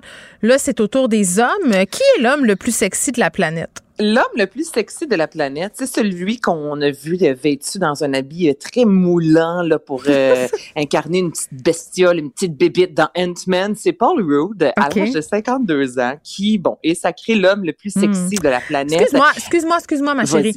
Euh, il y a 52... Tu vraiment appelé ma chérie? c'est parce que c'est pour le sujet. Il faut que je t'appelle ma chérie parce que c'est comme si on est deux filles qui se parlent d'affaires, pas de rapport. Je, mais veux-tu que je t'appelle ma belle? Ma belle, c'est pire. Non, non, non, championne. J'aimerais ça championne. Ben, m'abelliser quelqu'un, c'est la pire chose. Moi, si tu m'abellises, ça vient de finir. Mais, mais Oh. lui, il a 52 ans, mais, mais la fille la plus sexy, elle a quel âge, elle, mettons? Ben, ça dépend des années. Honnêtement, là, on a vu du Jennifer Lopez dans les dernières années. C'est vrai qu'elle représente vraiment beaucoup la femme de 50 ans. Ben, je le sais, je dis, c'est l'image dans le dictionnaire, t'écris femme de 52 ans, l'image, c'est Jennifer Lopez, Mhm. tout le monde le sait, là, tout le monde danse Let's Get Loud comme Jennifer Lopez dans la vie. Donc, c'est toujours très représentatif. Euh, Donc là, Paul Rudd, cette année, ce que j'aime au moins de cet acteur-là, là, Geneviève, c'est que c'est un, dans la vie, c'est quelqu'un de très drôle. On l'a vu au cinéma, mais dans les entrevues aussi, tu sais, c'est toujours un peu justement d'aller euh, vers l'humour. Et là, justement, il a dit, ben là, j'espère que ma vie va changer avec ce titre-là. Moi qui succède à George Clooney, moi qui succède, entre autres, Harry Charger. Donc, il dit, ben là, peut-être que je vais commencer à me tenir avec des gens sur des yachts et que je vais devenir quelqu'un de vraiment, mais vraiment populaire. Donc, il est vraiment un livre dans l'humour, je te dirais au moins au niveau de la réponse, mais je trouve pas ça. Attends, c'est terrible faire ça, j'en conviens. C'est rien de regard de marde. On n'a pas besoin de ces palmarès. Là, en plus, tout le temps du monde connu. On s'entend-tu qu'il y a du monde bien plus beau que ça qui existe dans la vie, puis que ça, c'est tout le temps du monde qui se ressemble, puis tu sais, ben, puis en même temps, en même temps, on les regarde toutes. Moi, je les regarde en cachette chez nous. Puis là, je suis comme, ah ouais, lui, il est pas beau. Ah, mais elle, c'est même pas vrai, même pas belle. Ah, check, elle s'est refaite le nez. C'est terrible. Ça fait ressortir le plus laid de l'être humain, ces ben, palmarès-là. Je dire, l'an passé, c'était Michael Jordan. Là, cette année, c'est Paul Rudd. Qu'est-ce qui s'est passé en un an pour qu'on change complètement d'idée sur qui est rendu maintenant le plus bel homme de la C'est du clickbait, disons-le comme ça. C'est ça que ben, c'est. C'est une clique. Mais ce que je trouve au moins dans ces... Euh, ça, ça reste très en surface. Moi, Mm. ça, où ça vient me chercher, c'est en 2019, puis on en parle encore, c'est un médecin euh, qui était sorti disant qui était la plus belle femme de la planète. Et à ce moment-là, vraiment, lui, il avait analysé, bon, là, oui, la morphologie, mais avec des calculs, la mathématique. de C'était un médecin la esthétique? distance. Oui, exactement. La distance des sourcils euh, versus, bon, la grosseur du nez. Donc, il avait fait un palmarès qui, tu sais, vraiment avait fait le tour du monde et disant que c'était Bella Hadid qui, au niveau mathématique, avait le plus beau visage du monde. Mais c'est vrai qu'elle est belle. Oui, elle est belle. En même temps, tu vois des photos de Bella il y a quelques années de ça. Ce n'est pas du tout, mais du tout le même visage. Ah, comment, qu'est-ce qui s'est passé? Je sais pas. Des fois, il y a des mystères. je, je sais pas. Elle a mangé, je sais pas. Ça, elle, doit, elle doit manger pas mal de fruits et de légumes, mais ça a changé pas mal. C'est là, moi, Geneviève, que ça me chercher un peu plus. tu sais. Pourquoi? Je, je suis pas pour là, le fait de dire le plus bel homme, la plus belle femme. Oui. Mais quand on entre en plus en disant, là, il y a un métier au niveau mathématique, là, c'est-à-dire que toi, t'es fait à la maison, regarde ça, là, plus c'est vraiment, il y a un spécialiste qui dit Ah, que il je avoir ces mesure, il se mesure la face. Écoute, moi, ma mère m'a déjà amené chez le médecin quand j'avais 14 ans. Tu sais, les, les, méde- les, les jeunes filles sont vraiment euh, influençables à ce niveau-là. Puis, euh, puis, tu sais, je, je l'ai vécu. Là. Écoute, moi, je voyais les annonces de brassière, tu sais, push-up. Là, dans notre temps, c'était ça. Là, là oui. t'avais les annonces de Chantel, puis les filles avaient des craques de bouche jusqu'en dessous du menton. Moi, je Mm. comprenais pas pourquoi j'avais pas ça. Ma mère était tellement carrée qu'elle m'a amené chez le médecin, puis ils m'ont mesuré l'entreboule pour me dire que tout était normal. Puis j'ai arrêté de les carrer. Non, mais c'est pour dire que ça peut aller loin, ces modèles-là qu'on nous montre. Puis quand on met des équations mathématiques, tu sais, je veux dire, ouais, on va pas commencer à se mesurer à face, là.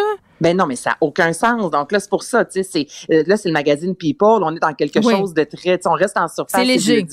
C'est très léger. Euh, je suis pas pour pour autant, c'est pas ça que je dis. Mais il y a d'autres articles, là, des fois, où là, vraiment, je grince des Ben, la dents en disant, cellulite de genoux, là, on pointe euh, les madames en bikini sur la plage, puis on les bat des shame. Euh, épouvantable. On reste dans les gens, on va parler de, de nos deux fiertés canadiennes. Euh, Bon, euh, Justin Bieber et Tim Hortons. Et à partir de maintenant, de Parce qu'au Saguenay, on 29 dit Tim Hortons, C'est. Tim Hortons. Oui. Tu pourras manger des Tim Bibbs. Des Tim? Bibbs. Des Tim Bibbs. Oui. Justin Bieber, qui on sait vient de Toronto, c'est associé, imagine-toi, avec Tim Hortons. Donc là, pour un temps limité, c'est toujours limité, il y aura des Timbits à l'image de Justin Bieber. Il y Ben, je aura également des produits dérivés. Donc là, tu vas pouvoir manger euh, crème sûre et pépites de chocolat, gaufres et gâteaux, euh, fudge blanc et chocolat. Donc on met vraiment de l'avant. Mais tu sais, il y a plein d'autres compagnies. Mais c'est des saveurs qui existent déjà. euh, Je suis Oui. Fait que Ben, là, je me me fais flouer, je n'ai pas plus. J'ai pas, Mais j'ai une face de Justin sur mon beignet, je veux dire? Tant que t'as pas le goût, moi, ça me convient. je vais aller Mais- euh, sur, la, sur le sel à la crème ça. OK, on va s'arrêter ici. Je m'en vais de ce pas chez Tim pour constater, Anaïs. Non, faut que t'attendes À le 29, demain. faut que Ah, c'est le le 29. 29, Ah, ben, 29. X sur mon calendrier. OK, j'espère. demain, tout le monde. On se retrouve à 13h. Cube Radio.